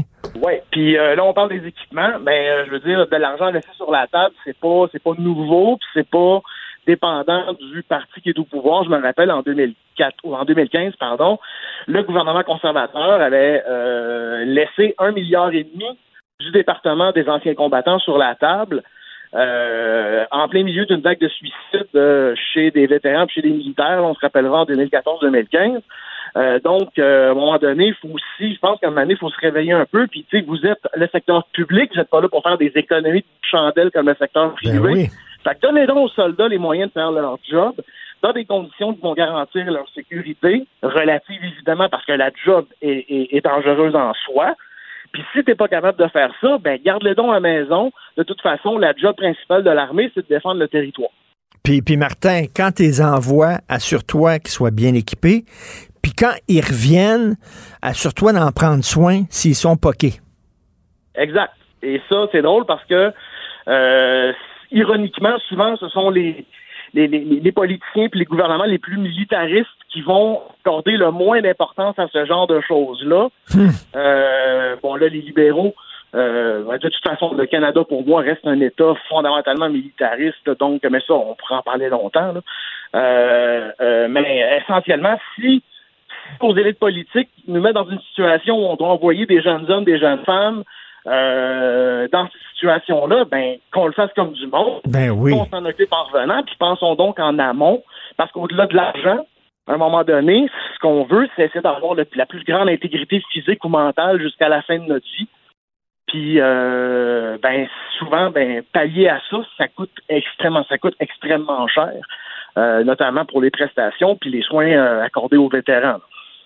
Euh, ben oui, tout à fait. T'en prends soin quand ils, quand ils partent euh, pour être sûr qu'ils soient bien protégés. Puis quand ils reviennent, il faut que t'en prennes, t'en prennes soin aussi parce que ces gens-là ont mis leur tête sur le bio. Euh, Martin Forgue, ancien militaire, journaliste indépendant, puis je te lève bien sûr mon chapeau, toi, puis tous tes collègues, tes confrères euh, qui euh, ont été en Afghanistan, hein, qui ont permis, euh, entre autres, à des jeunes filles d'aller à l'école là-bas en toute sécurité. C'est un, vous avez fait un job. On pourra en parler longtemps de celle-là. Euh, euh, on débattra un jour de la légitimité de nos actions. Ah, OK. Parfait. Je te prends, euh, je prends la balle au bon. On pourra en reparler ici même au micro. Merci beaucoup, Martin Forgue. Salut. Bonne journée, au revoir. Bye. Richard Martineau.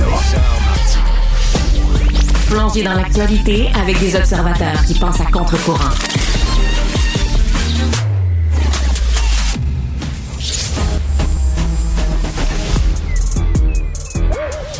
Mathieu Bocoté. Il représente un segment très important de l'opinion publique. Richard Martineau. Tu vis sur quelle planète? La rencontre. Je regarde ça et là, je me dis, mais c'est de la comédie. C'est hallucinant. La rencontre. Bocoté. Martineau. Et Mathieu, j'ai hâte de t'entendre là-dessus. Alors, dans le journal Libération, on publie un texte qui porte sur une étude qui prouverait qu'au restaurant, les stéréotypes du genre ont la vie dure. C'est quoi ça? Oui, des, des stéréotypes de genre auraient la vie dure et ça témoignerait de la persistance d'un modèle de société euh, hétéronormatif et hétéropatriarcal euh, terriblement régressif et terrifiant. Par exemple, alors je, je t'évite les chiffres parce que bon, euh, mais tu peux les retrouver dans l'article de, de Libé. Mais voilà les comportements qui sont dénoncés comme étant hétéropatriarcaux.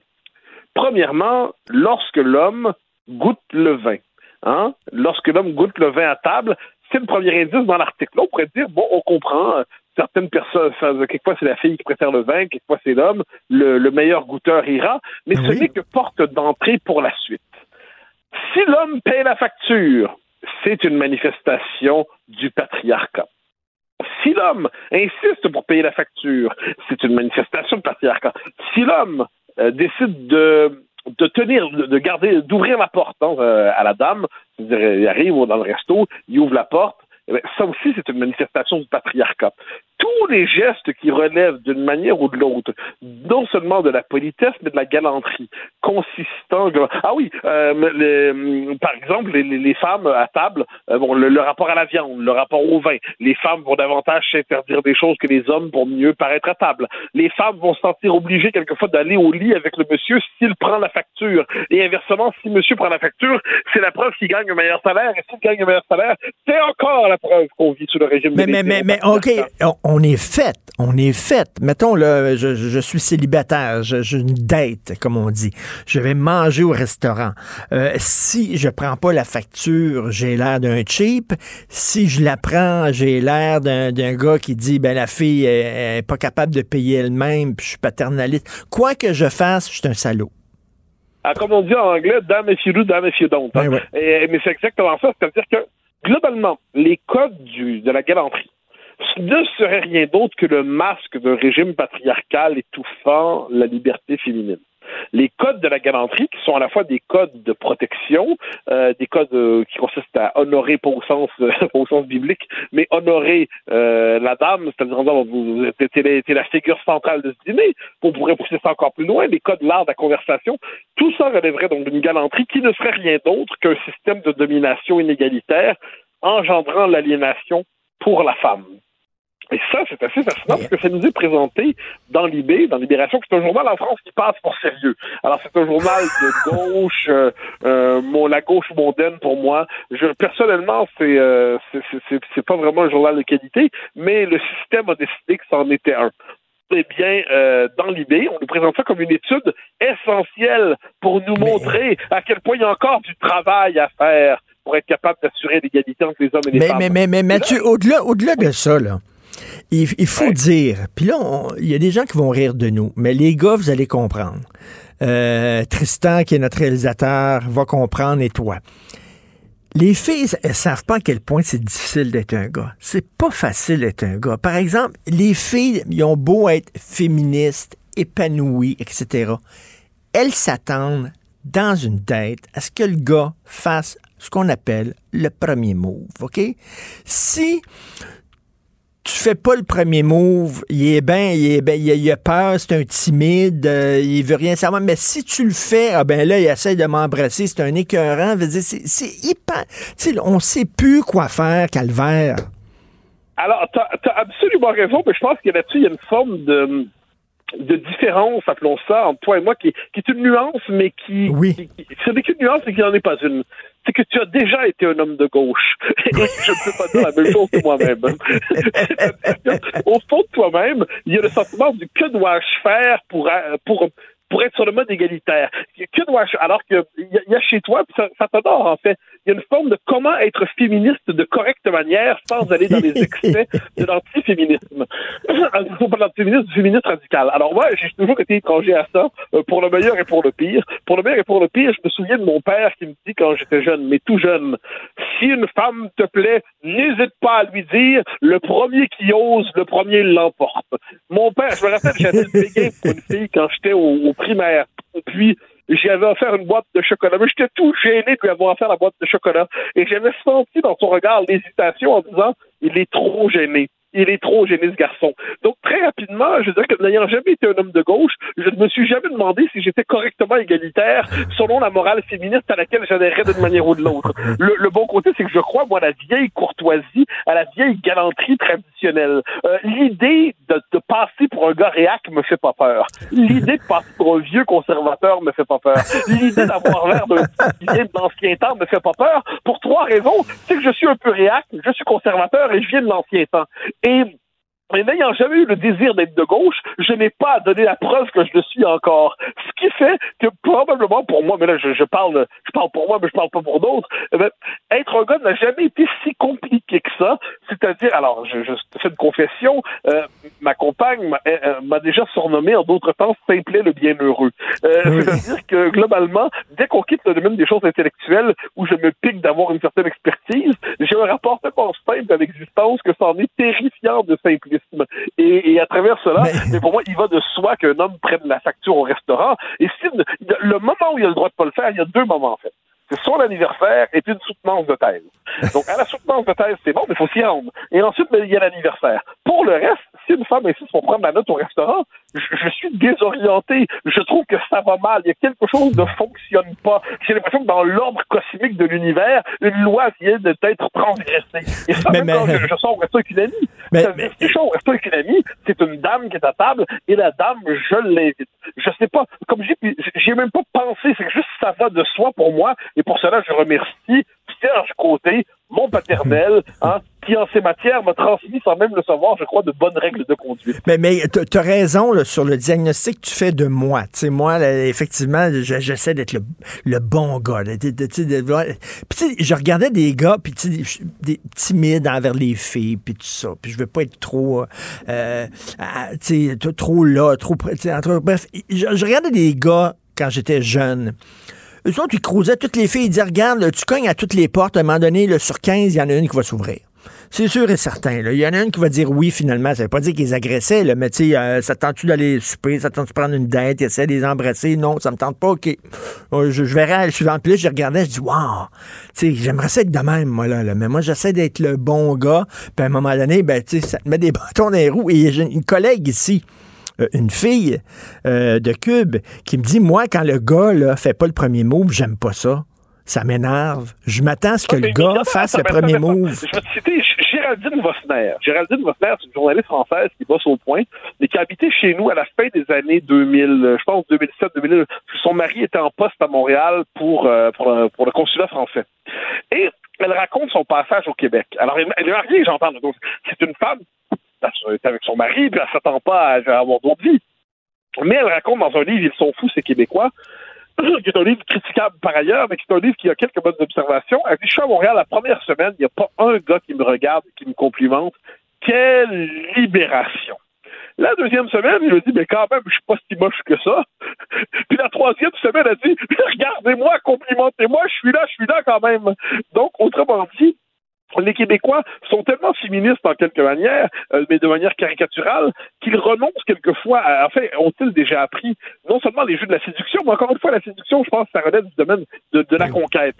mais je dirais simplement le plaisir du compliment, le plaisir de la courtoisie, le plaisir d'inviter et le plaisir dans une date, on dit en guillemets, ben, d'être un homme. Et l'homme, me semble-t-il, mais ça je parle pour moi, à l'ultime moment, se fait, l'ultime moment, j'entends, de prendre la note, euh, se fait un considère que ça va de soi. Non, mais imagine, là, en plus, en France, quand ils partagent les, la, la note à table, ils font 50-50. Même si le- une personne à table a mangé 80% puis a tellement bu, puis l'autre a pris seulement 20% ils font 50-50 à table. Mais au Québec, on fonctionne même pas comme ça. T'imagines le partage des... Au moment de conclure cette soirée qui s'est bien passée, euh, non, l'entrée, c'était pour elle. Euh, moi, ben, moi, j'ai- pris deux cafés. Non, j'en ai pas pris un, j'en ai pris deux. Mais t'imagines... Ben, écoute, le- ma blonde, Sophie, Sophie. Sophie, elle me parlait d'une date qu'elle avait eue avant qu'on me rencontre avec un gars, là. Puis euh, quand est arrivée la facture, là, le gars a dit, ben là, justement, là, euh, toi, t'as pris un plat qui est plus cher que le mien, ben moi, j'ai pris un verre de vin, mais pas toi. Puis là, le gars commençait à calculer. Puis elle dit, déjà, je le savais que jamais je le reverrai, ce gars-là. Tu sais, jamais. Moi, Non, je... mais, je- mais- mais- mais- mais tu vois, la, la galanterie, c'est quand même pas mal. C'est quand même l'autre nom de, de rapport civilisé où l'homme, physiquement, globalement, sauf exception, l'homme est plus fort que la femme. C'est comme ça. Et la galanterie, c'est là pourquoi? C'est là pour faire en sorte de transformer cette force en service au service de la, en, une force en, en disponibilité pour la dame, en service pour la dame. Donc, c'est, puis globalement, quel que soit ensuite, on n'est plus exactement autant des chevaliers, on s'entend, mais c'est cette idée simplement que la courtoisie, la galanterie, c'est une manière de renverser un rapport de force physique au service de la princesse ou de la reine du moment. Bon. C'est quand même pas mal. Mais on est dans un moment où, où, où- tout ce qui relevait des codes élémentaires de, de la culture est, est déconstruit comme étant marque d'aliénation. Alors, l'article que je t'ai envoyé ce matin, justement, de Libération, sur la bonne manière euh, d'être égalitaire et féministe au restaurant, je l'ai envoyé euh, assez tôt, à peu près une quinzaine de mes filles. Puis je demandais, c'est quoi votre réaction? Et toutes, je demande pas toutes, on dit, mais c'est du délire. Euh, une d'entre elles dit, mais qui est le sombre crétin à l'origine de cet article? Une autre euh, avait une... euh, En fait, je dirais, chacune avait une réaction sur le mode, mais c'est quoi cette connerie? Donc là, on se retrouve... Donc, je, je ne doute pas qu'au département d'études féministes de l'Université Concordia, il soit mal vu d'inviter une, une, une fille au restaurant puis de prendre la note. Mais globalement, dans la société, on considère généralement que ça va de soi. Et c'est une bonne chose. Ensuite, comme je le dis, pour votre anniversaire, puis à la rigueur, un autre événement dans l'année, j'en sais rien. Mais globalement, ce sont des traces, non pas d'inégalité, euh, ou alors c'est une inégalité féco- féconde, mais c'est une trace simplement de savoir. Et, et ma- Mathieu, quand tu es un gars, là, il faut- vu comme pure hypocrisie. quand tu es un gars, il faut que tu te lances. Hein? Puis là, euh, il faut que il faut que tu approches la fille, il faut que tu te lances. Ça te tente-tu de. Je peux-tu t'offrir un verre? Euh, je- euh, tu- Veux-tu me donner ton numéro de téléphone? Puis là, des, des fois, tu risques de, de te faire dire non. Puis c'est dur pour l'ego. Mais tu sais, c'est ça que je dis. C'est pas facile d'être un gars. Puis il y a Ah, des. et attends, attends. Puis Mathieu. Mathieu, il y a des filles. Il y a des filles qui sont cruelles. Il y a des filles qui sont tough. Il y a des filles qui te regardent là, comme si c'était de la sous-marde. Tu sais, quand est-ce que je peux, je peux, sais, il me semble que est-ce que je peux t'offrir un verre puis tu dis oh non merci gentiment. là, la fille peut dire oh non merci. Si Là, tu regardes comme en disant Calice, pourquoi toi tu veux m'offrir un verre? Je trouve ça Ah oui, mais, dégueulace. C'est important parce que la civilisation vient des deux côtés. Du, côté de l'homme, c'est courage, va chercher à séduire la belle. Oui. Du côté de la femme, c'est n'humilie jamais celui qui te propose. Moi, j'en suis convaincu, c'est-à-dire parce que évidemment, il y a un pouvoir de le, pouvoir de racheter est un pouvoir exceptionnel. C'est-à-dire euh, non, merci, Ticlin, dégage, je m'intéresse pas. Euh, c'est terrible. Alors que le il faut, moi ça, je suis, mais je, je suis convaincu globalement dans une société civilisée, il y a un devoir de fond qui devrait nous habituer, euh, qui devrait chacun nous habiter, c'est de ne jamais humilier son prochain. Toujours trouver le moyen de, dans toute relation, dans tout système, garder une porte de sortie pour que celui à qui on parle, celle à qui on parle, ne soit pas humilié, puisse sauver la face. Oui. euh, ça presque euh, un, un trait de culture japonaise. Alors moi, je pense que de ce point de vue, du point de vue féminin, l'éducation euh, sentimentale consiste à toujours s'assurer, sauf exception évidemment, que l'homme qui a osé mais qui ne les intéresse pas, puis elles sont tout à fait en droit de ne pas être intéressées, elles sont tout à fait en droit de ne pas avoir envie d'accepter tous les verres qu'on leur offre, puis de ne pas avoir envie d'accepter toutes les dates qu'on leur offre. Simplement, c'est le principe de sauver la face, éviter d'humilier. Oui, exactement. Puis tu que dis, tu dis, qu'on éviterait d'humilier. C'est ça, tu dis non de façon gentille. Florence est avec nous, euh, que tu connais, elle cherchait sa émission. Florence Amoureux. Florence, euh, euh, mettons, là, tu vas à une date, Mhm. tu vas manger avec un gars. Est-ce que tu t'attends à ce que le gars prenne la note ou pas? Mais honnêtement, on dirait que oui. J'ai beaucoup d'amis aussi qui, qui me le disent que c'est vraiment, je peux dire, là, anglicisme, un genre de turn-off quand le, le, le gars veut pas payer parce que là, ça, on dirait que ça amène un peu un drapeau rouge. Tu dis, est-ce que c'est parce qu'il est cheap? Tu sais, qu'il veut pas payer ou il est pas intéressé ou il a pas aimé? On dirait que c'est vraiment, en tout cas, moi, pour les gens de mon âge, un peu dans la culture que, que la, la première date, il faut que ce soit le gars qui paye. t'as une C'est fille, triste à- euh, oui, Et la, à et la mais- deuxième et la troisième aussi, hein, c'est correct. Mais j'ignore l'âge de Florence, avec qui j'interagis pourtant tous les jours euh, sur, sur- sur Facebook. Mais euh, elle a quel âge, Florence? 22. Formidable! Si même à 22 ans, tu te dis, dans notre génération, ça va comme ça, ça va de soi, c'est que le monde survit encore au-delà des cénacles du néo-féminisme radical. tu sais, c'est une, fille, une fille féministe, une fille qui travaille, c'est une fille indépendante, puis tout ça, mais quand même, c'est important pour toi, Florence. Puis, puis le, le premier move, c'est-tu le gars qui doit faire le premier move ou c'est la fille, toi? Euh, ben, ça dépend vraiment, mais je pense que euh, faudrait que ça soit ouais, peut-être plus le, le gars, mais je pense que c'est un peu différent que payer l'addition.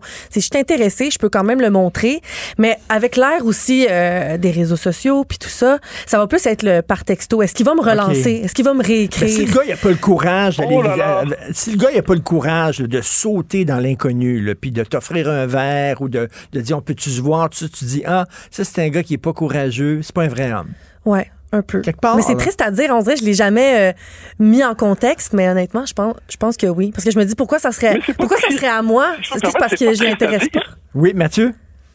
Mais si je me demande, c'est pas triste à dire. Ça, ça, ça veut dire que ça va de soi. Je veux dire, il est, très juste. Il est normal que le gars fasse le premier move. Et comme je dis, il est normal ensuite qu'il comprenne si la fille n'est pas intéressée.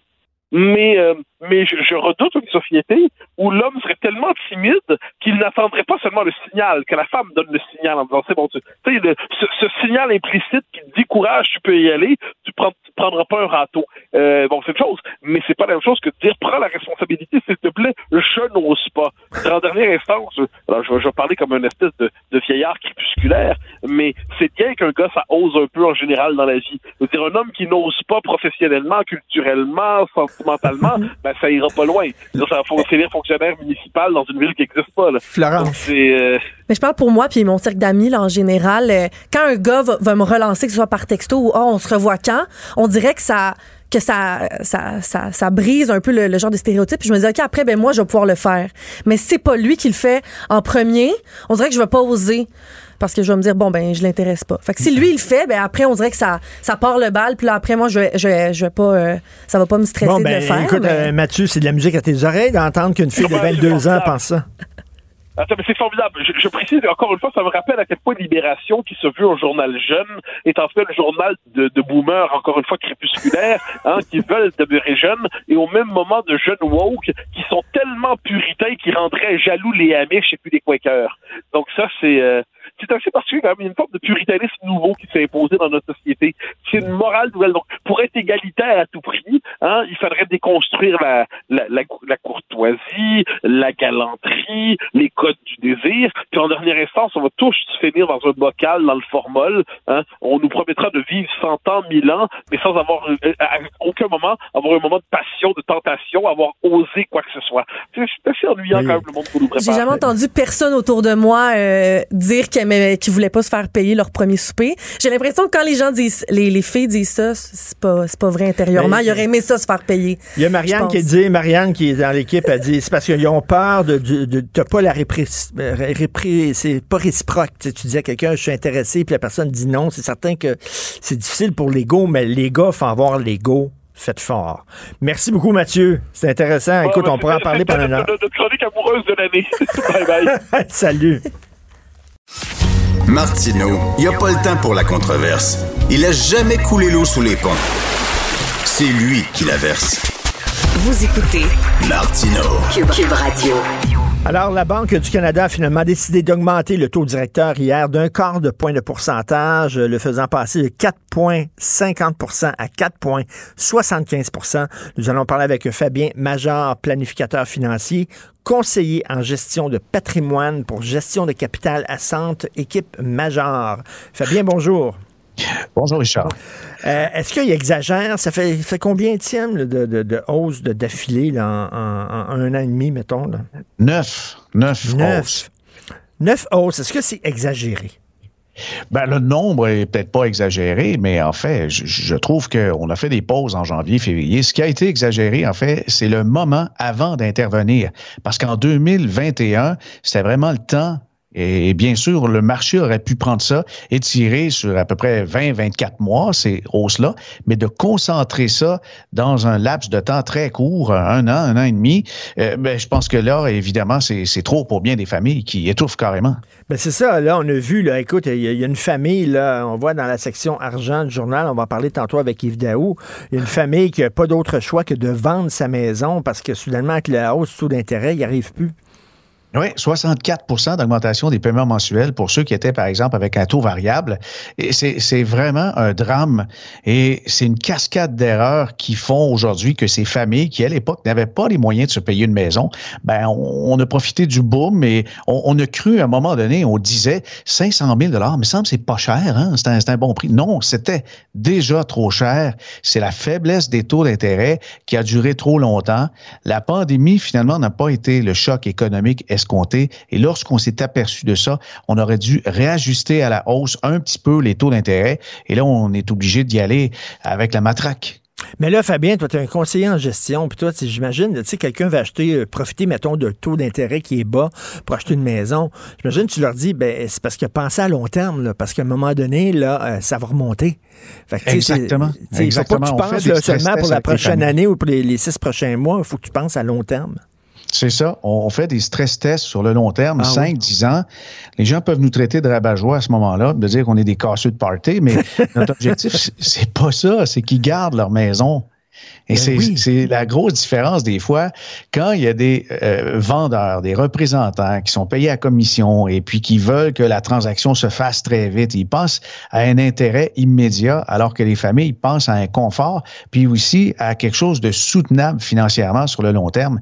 La famille décrite un peu plus tôt, euh, Richard, 64% d'augmentation, des 1000, des 2000 dollars d'augmentation par mois pour de nombreuses familles. Définitivement, elles vont devoir vendre. Puis là, il y a un autre problème, pénurie de logement. Oui, c'est ça. Puis, puis euh, euh, Fabien, on le sait, il y, a plusieurs études qui disent que les gens sont à comme deux payes quasiment de la faillite. Ouais, dans certains cas, ça arrive pas du tout. Puis euh, d'autres peuvent avoir des surplus financiers.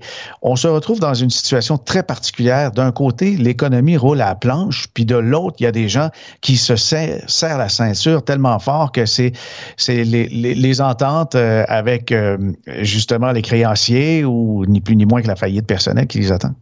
Et selon toi, est-ce que c'est une bonne décision de, de, de, justement de passer de 4,50 à 4,75?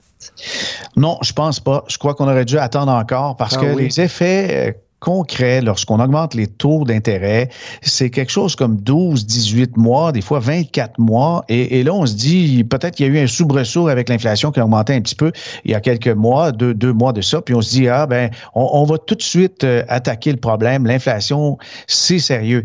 En fait, le problème, il est ailleurs et hors du contrôle de la Banque du Canada. Je ne comprends pas cette hausse, moi, parce que c'est un problème de pénurie d'employés issu de la démission massive des, des 55 ans et plus. Et selon toi, quand tu prends un pas de recul, est-ce que l'économie va bien actuellement au Canada? Ou il y a quoi s'inquiéter? Eh oui, l'économie va très bien et en fait, la structure sociale, la structure des les infrastructures ne supportent pas cette économie qui roule trop bien. Il y a eu euh, beaucoup, beaucoup, euh, je, crois, d'entreprises qui fonctionnent mieux que, que prévu et un, un, afflux massif de nouveaux Canadiens. Il manque de logements et, et, et, tout ça fait une espèce de bombe à retardement qui crée l'inflation qu'on observe. La pression sur les salaires, elle est réelle. Et c'est de ça, je crois, la Banque du Canada craint les effets de ces augmentations de salaires sur l'inflation et c'est pas terminé. Si on a de l'inflation de 4, c'est trop. On augmente un peu les taux, c'est vrai, ça fonctionne comme ça.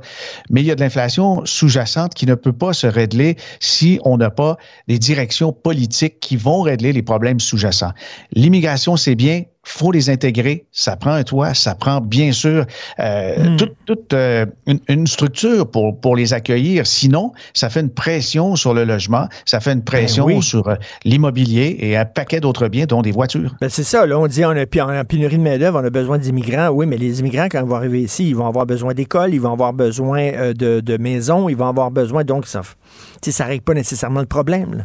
Non, mais il y a un autre problème aussi. Je parlais des 55 ans et plus. Pourquoi ils ont démissionné? Ils ont démissionné pour des bonnes raisons, mais ce sont les travailleurs les plus expérimentés, les plus productifs. En ce moment, on se retrouve avec l'inflation et une baisse de la productivité. Ça, ça signifie que pour chaque bien qu'on vend, on doit dépenser davantage pour le produire parce que les travailleurs présents sont en formation depuis environ un an et demi. Ils n'ont pas la capacité, l'expérience et je dirais le savoir-faire des travailleurs plus âgés qui ont démissionné massivement avec la pandémie, mais aussi avec des conditions qui ne leur plaisaient plus. Et mon Dieu, ça c'est vrai, là, on le voit dans les commerces, dans les restos, là, on n'a peut-être pas, mettons, le meilleur euh, service euh, le qu'on avait, là, tout à fait. Merci beaucoup, Fabien Major, planificateur Merci. financier de gestion de capital à Centre, équipe Major. Merci. Te rappellerai que 1,3 milliard, 44 milliards de dollars. C'est beaucoup, beaucoup d'argent. À partir de cet événement-là, il y a eu un point de bascule. Un directeur de la section argent, pas comme les autres. Yves Daou. Yves, l'autre jour, tu parlais des investissements, de, de- de- des augmentations de salaire à Investissement Québec. Puis là, là, dans la section argent, 2 millions à 5 patrons de la SAQ, puis le gros lot pour 5 dirigeants de l'Auto-Québec. Eh, ça va bien dans les sociétés d'État? Ben, Richard, la question, c'est, on s'est toujours dit, société d'État, là, on a comme une attitude, de, tu sais, un peu bicéphale à leur égard. À la fois, on est actionnaire, tu comprends-tu, des sociétés d'État, puis en même temps, on est client.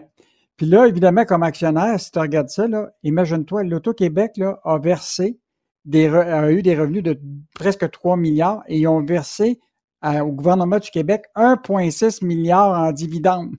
C'est un hausse de 40 fait que là, tu te dis, écoute, c'est parfait, ça, ça va permettre de payer les hôpitaux, de payer euh, tous nos services publics. À l'inverse, tu sais, la situation de monopole fait en sorte que l'Auto-Québec aujourd'hui se retrouve à être capable de rémunérer très adéquatement Ben sa oui. haute direction et avec des hausses quand même significatives. Là, parce que là, c'est le retour des bonnies, parce que pendant une certaine période, pendant la pandémie, évidemment, il n'y a pas eu de bonnies. Mais il en demeure pas moins que tu as certains VP qui ont vu croître, évidemment, euh, leur rémunération, là, tu sais, de presque dans des certains cas, avec la, la bonification, presque de 34% Donc, écoute, on, on est dans un monde là, où ce que d'un côté, puis là, on, en parlera peut-être tantôt, là, où ce que des gens perdent leur maison. Ben Parce que là, ils sont pas capables d'arriver. Puis de l'autre côté, tu as des sociétés d'État qui sont un peu en situation de monopole, la SAQ, la- la- l'Auto-Québec et même euh, Hydro-Québec. Rappelle-toi, la nouvelle présidente du conseil d'administration de l'Auto-Québec va gagner 195 000 juste être présidente du conseil d'administration. là. Et là, le Et- petit et travailleur, là, il t'as- voit ça. là, le petit travailleur, d'ailleurs, chez les syndiqués même de l'Auto-Québec, les gens sont pas contents. là, et les petits travailleurs de l'Auto-Québec disent tabarnouche, ils ont de l'argent, finalement, nos boss. Ben, écoute, ben, c'est sûr que c'est le retour des, des, des, des, excès- des profits. Là, ils ont Mm. augmenté là, euh, de façon significative à la fois leur chiffre d'affaires puis leur, leur profit. Mais il en demeure pas moins que est-ce que, même si ça, ça augmente, tu comprends-tu, est-ce qu'il faut faire des augmentations incitatives aussi aux hauts dirigeants? La question se pose. Parce Ben que dans une situation de monopole, on s'entend-tu, il n'y a pas de concurrence à l'Auto-Québec. Là. Mais non. Veux dire, euh, Ils vont pas aller travailler euh, ailleurs avec des salaires comme ça. là, C'est quand même relativement bien payé. Et à plus de ça, se rajoutent des bonnies. Puis là, la question des cibles. On s'entend-tu pour dire que quand tu es dans une situation de monopole, tu sais, même euh, dans certains cas, même Hydro-Québec ou d'autres, les prix sont fixés. Tu sais, je veux dire, Ben oui, comment puis euh, si tu veux, acheter de- un billet de loterie, tu n'as pas le choix. Il faut que tu ailles à, à l'Auto-Québec, puis si tu veux acheter euh, un bon vin qui n'est pas un vin de dépanneur, tu n'as pas le choix. faut que tu ailles à SAQ, puis après ça, il dit Hey, nous autres, on se pète les bretelles, on a eu des bonnes ventes. Ben oui, mais Christy, vous êtes tout seul. Ah non. Ben, la, seule, la seule chose qu'on peut se, se réjouir, Richard, c'est que 1,4 milliard versé à l'État en redevance. Ouais. C'est à peu près les mêmes choses que l'Hydro-Québec fait, puis la SAQ. Ça fait qu'au moins, on peut compter que, sur le fait que ce qu'on paye, ça finit par se retrouver en, dans les coffres de, de l'État qui doit servir au service public. Qui, j'aime bien ça, j'aime ça, qui doit servir au service public. J'aime bien ça. Euh, ben, écoute, j'en parlais tantôt, une famille qui n'a pas d'autre choix que de vendre sa maison. Euh, Puis là, c'est l'exemple d'une famille, mais il y en a d'autres, j'imagine. Ouais. Ben, Richard, écoute, actuellement, là, ce texte-là, c'est le texte le plus lu sur Ben, journaldemontréal.com actuellement. Parce que c'est un cas où il y a beaucoup de gens qui, qui se, se voient là-dedans. Parce que, tu as eu la période où que les gens avaient le goût d'être propriétaires, ce qui est euh, tout à fait euh, normal. Puis tout le monde disait, écoute, ça va bien l'économie, il n'y a pas de récession, les taux d'intérêt sont faibles, allez, prenez un taux variable. Mais eux autres, là, un exemple, ils ont pris une maison de 565 000, puis aussitôt qu'ils signent, là, c'est 2300 par mois. Le lendemain, tu as la hausse des taux qui est annoncée, puis 30 jours plus tard, ça retrouve que ça va leur coûter 2500. Mais là, avec toutes les hausses, là, ils sont rendus, sans la hausse d'hier, à 3780 par mois. Donc, euh, donc ils se Hey. retrouvent dans une situation difficile. Mais ce qui est intéressant, Richard, rappelle-toi, les, quand les- il y a eu la hausse des, des plusieurs hausses, là, les banques ont commencé à appeler leur monde qui était à taux variable. Ils leur ont dit, écoutez, ce qu'on peut faire pour vous autres, c'est dans le fond d'essayer de d'étirer la durée de votre hypothèque, Ah. tu sais, puis pour diminuer leur paiement. Mais sauf que les autres, ils ont fait faire euh, avec une banque qui ne permet pas ça. Ah, Ça veut dire qu'il y a beaucoup de gens qui ont appelé des banques actuellement pour demander de diminuer leur paiement, d'augmenter leur période d'amortissement. C'est juste que tu rapportes ou reportes plus tard dans l'avenir, tu sais, ton endettement. Euh, mais c'est peut-être la solution de pouvoir garder euh, ta maison. Ouais, tu dis, euh, cas, tu dis ça va coûter moins cher par mois d'hypothèque, mais sauf que avant que je paye ma maison, ça va prendre du temps maudit. Hey, eux autres, là, c'est une augmentation de leur paiement d'hypothèque de 1400 pièces par mois. Je veux dire, 1400 pièces de plus à payer par mois. Je m'excuse, mais c'est assez solide. là. Puis Richard, la, la dame, elle nous disait ça avec sa famille. Là. En plus de ça, c'est la hausse du panier d'épicerie. Ben oui. Tous les frais, je sais, tout qui se rajoutent. Je veux dire, à un moment, tu n'arrives plus. Et c'est pour ça que les gens, tu sais, là, les, les, les gens se posent des questions. Là, tu sais, Qu'est-ce qui va arriver pour l'avenir? Parce que là, imagine-toi, là, j'écoutais les économistes depuis un an. Là, ils disaient, là, déjà à l'automne dernier, là, on s'en va dans une récession. Puis là, ça n'arrive pas. Là, dans l'autre trimestre, ils disent, ah, ben, ça s'en vient, la récession, elle s'en vient. Puis là, récemment, là, Desjardins a dit, il ne voit pas la récession encore. Donc, il y a comme un- une espèce de, de Mhm. monde économique, d'une bulle qu'on ne sait pas vraiment ce qui se passe. Un, Hmm. c'est clair qu'il y a la croissance quand même économique. Il y a- il y a encore des gens qui, qui- qui ont leur job. Mais ce que j'ai remarqué, Richard, puis ça, ça va être à surveiller, le taux de postes va- vacants là, a commencé à fondre tranquillement. Donc, ça veut dire, tu sais, à un moment au Québec, on été à 265 000 postes vacants. Là, on est rendu à 200 000. Fait que ça, c'est peut-être un signe que tranquillement, il y a un ralentissement. Le revenu disponible des ménages a reculé au dernier, au premier trimestre. Fait que, puis même les entreprises ont commencé à réduire un peu leur investissement, qui sont presque anémiques. Fait que là, il y a peut-être des signaux qui montrent très, très bien que peut-être la récession est peut-être pas maintenant, mais je m'attends à ce qu'il y ait une espèce de ralentissement probablement en 2024 ou à la fin de 2023 parce que ça peut pas continuer comme ça. Je veux Mais- dire, si les gens ont des revenus disponibles de plus en plus bas, puis des, des, des, des hypothèques, puis des, des, l'inflation alimentaire aussi élevée, comment ils vont arriver? Mais le malheur des uns fait le bonheur des autres parce qu'à Dolorama, ça va bien. hein? Avec l'inflation, de plus en plus de gens, tu dit, ils vont même faire leurs ép- leur épicerie chez Dolorama. Les profits bondissent de 34 millions à Dolorama. Ça ben, ah, puis quoi, c'est de trimestre en, en trimestre, il augmente le nombre de magasins.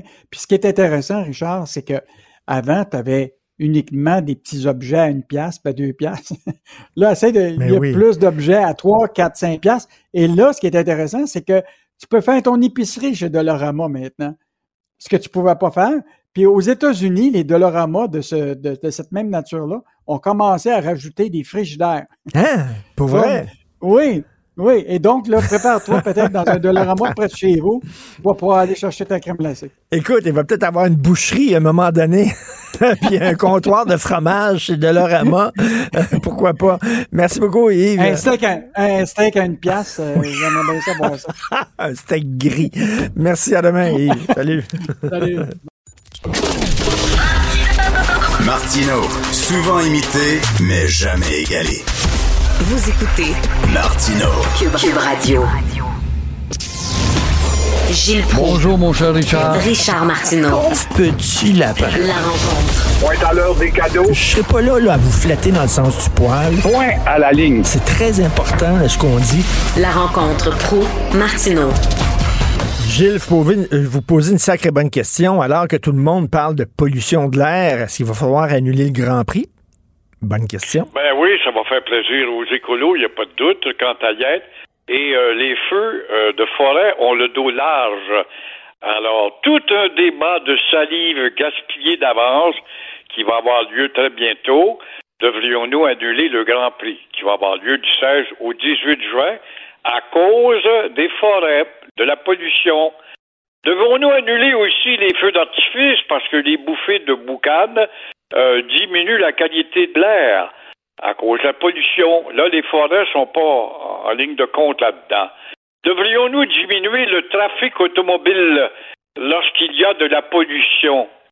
Et pendant ce temps-là, vois-tu les contradictions de la stupidité du monde, publicitaire surtout?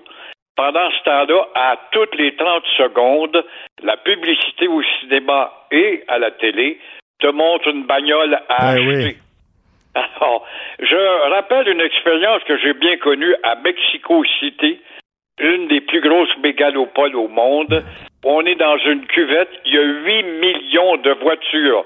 Alors là aussi, on est conscient, qu'est-ce qu'on devrait faire?